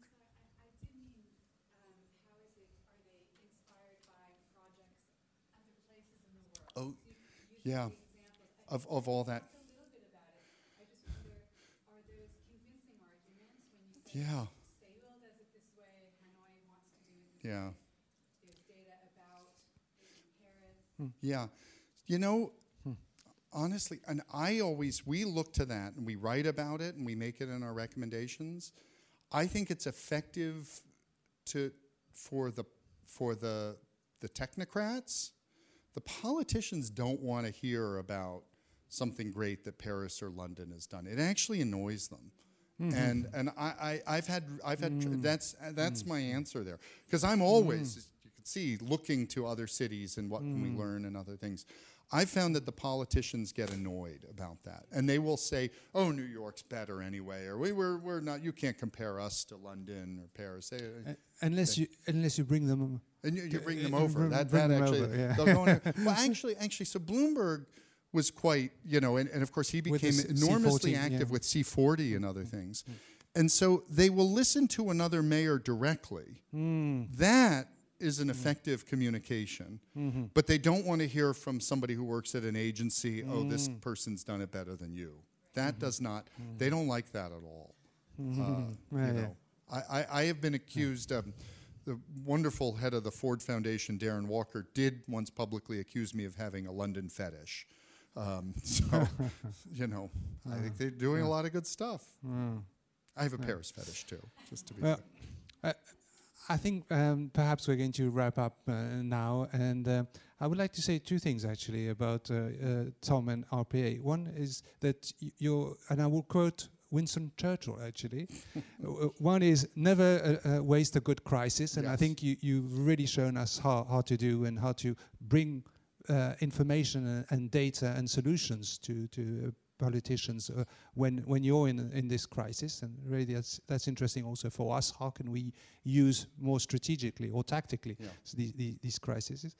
And another thing is uh, from Winston Churchill too is never. I don't know if it if it's exactly like that, but it's something like uh, never so many have owed so much to so few. and you, you saw on my slide that RPA is only about 30 to 50 uh, staff. So it's a very small structure, but you've understood that they work uh, with other communities and with other groups, and they are very influential in different um, positions in, in, in government and agencies. And, and I think this is also uh, the, the, the secret of your success Yeah. in the last uh, hundred years. Yeah, so, yeah. yeah, Well, really you. Thanks. fantastic. Thanks so I said Paul. I said earlier on that we were very lucky to have you. I think we are very, very, very lucky to have you today.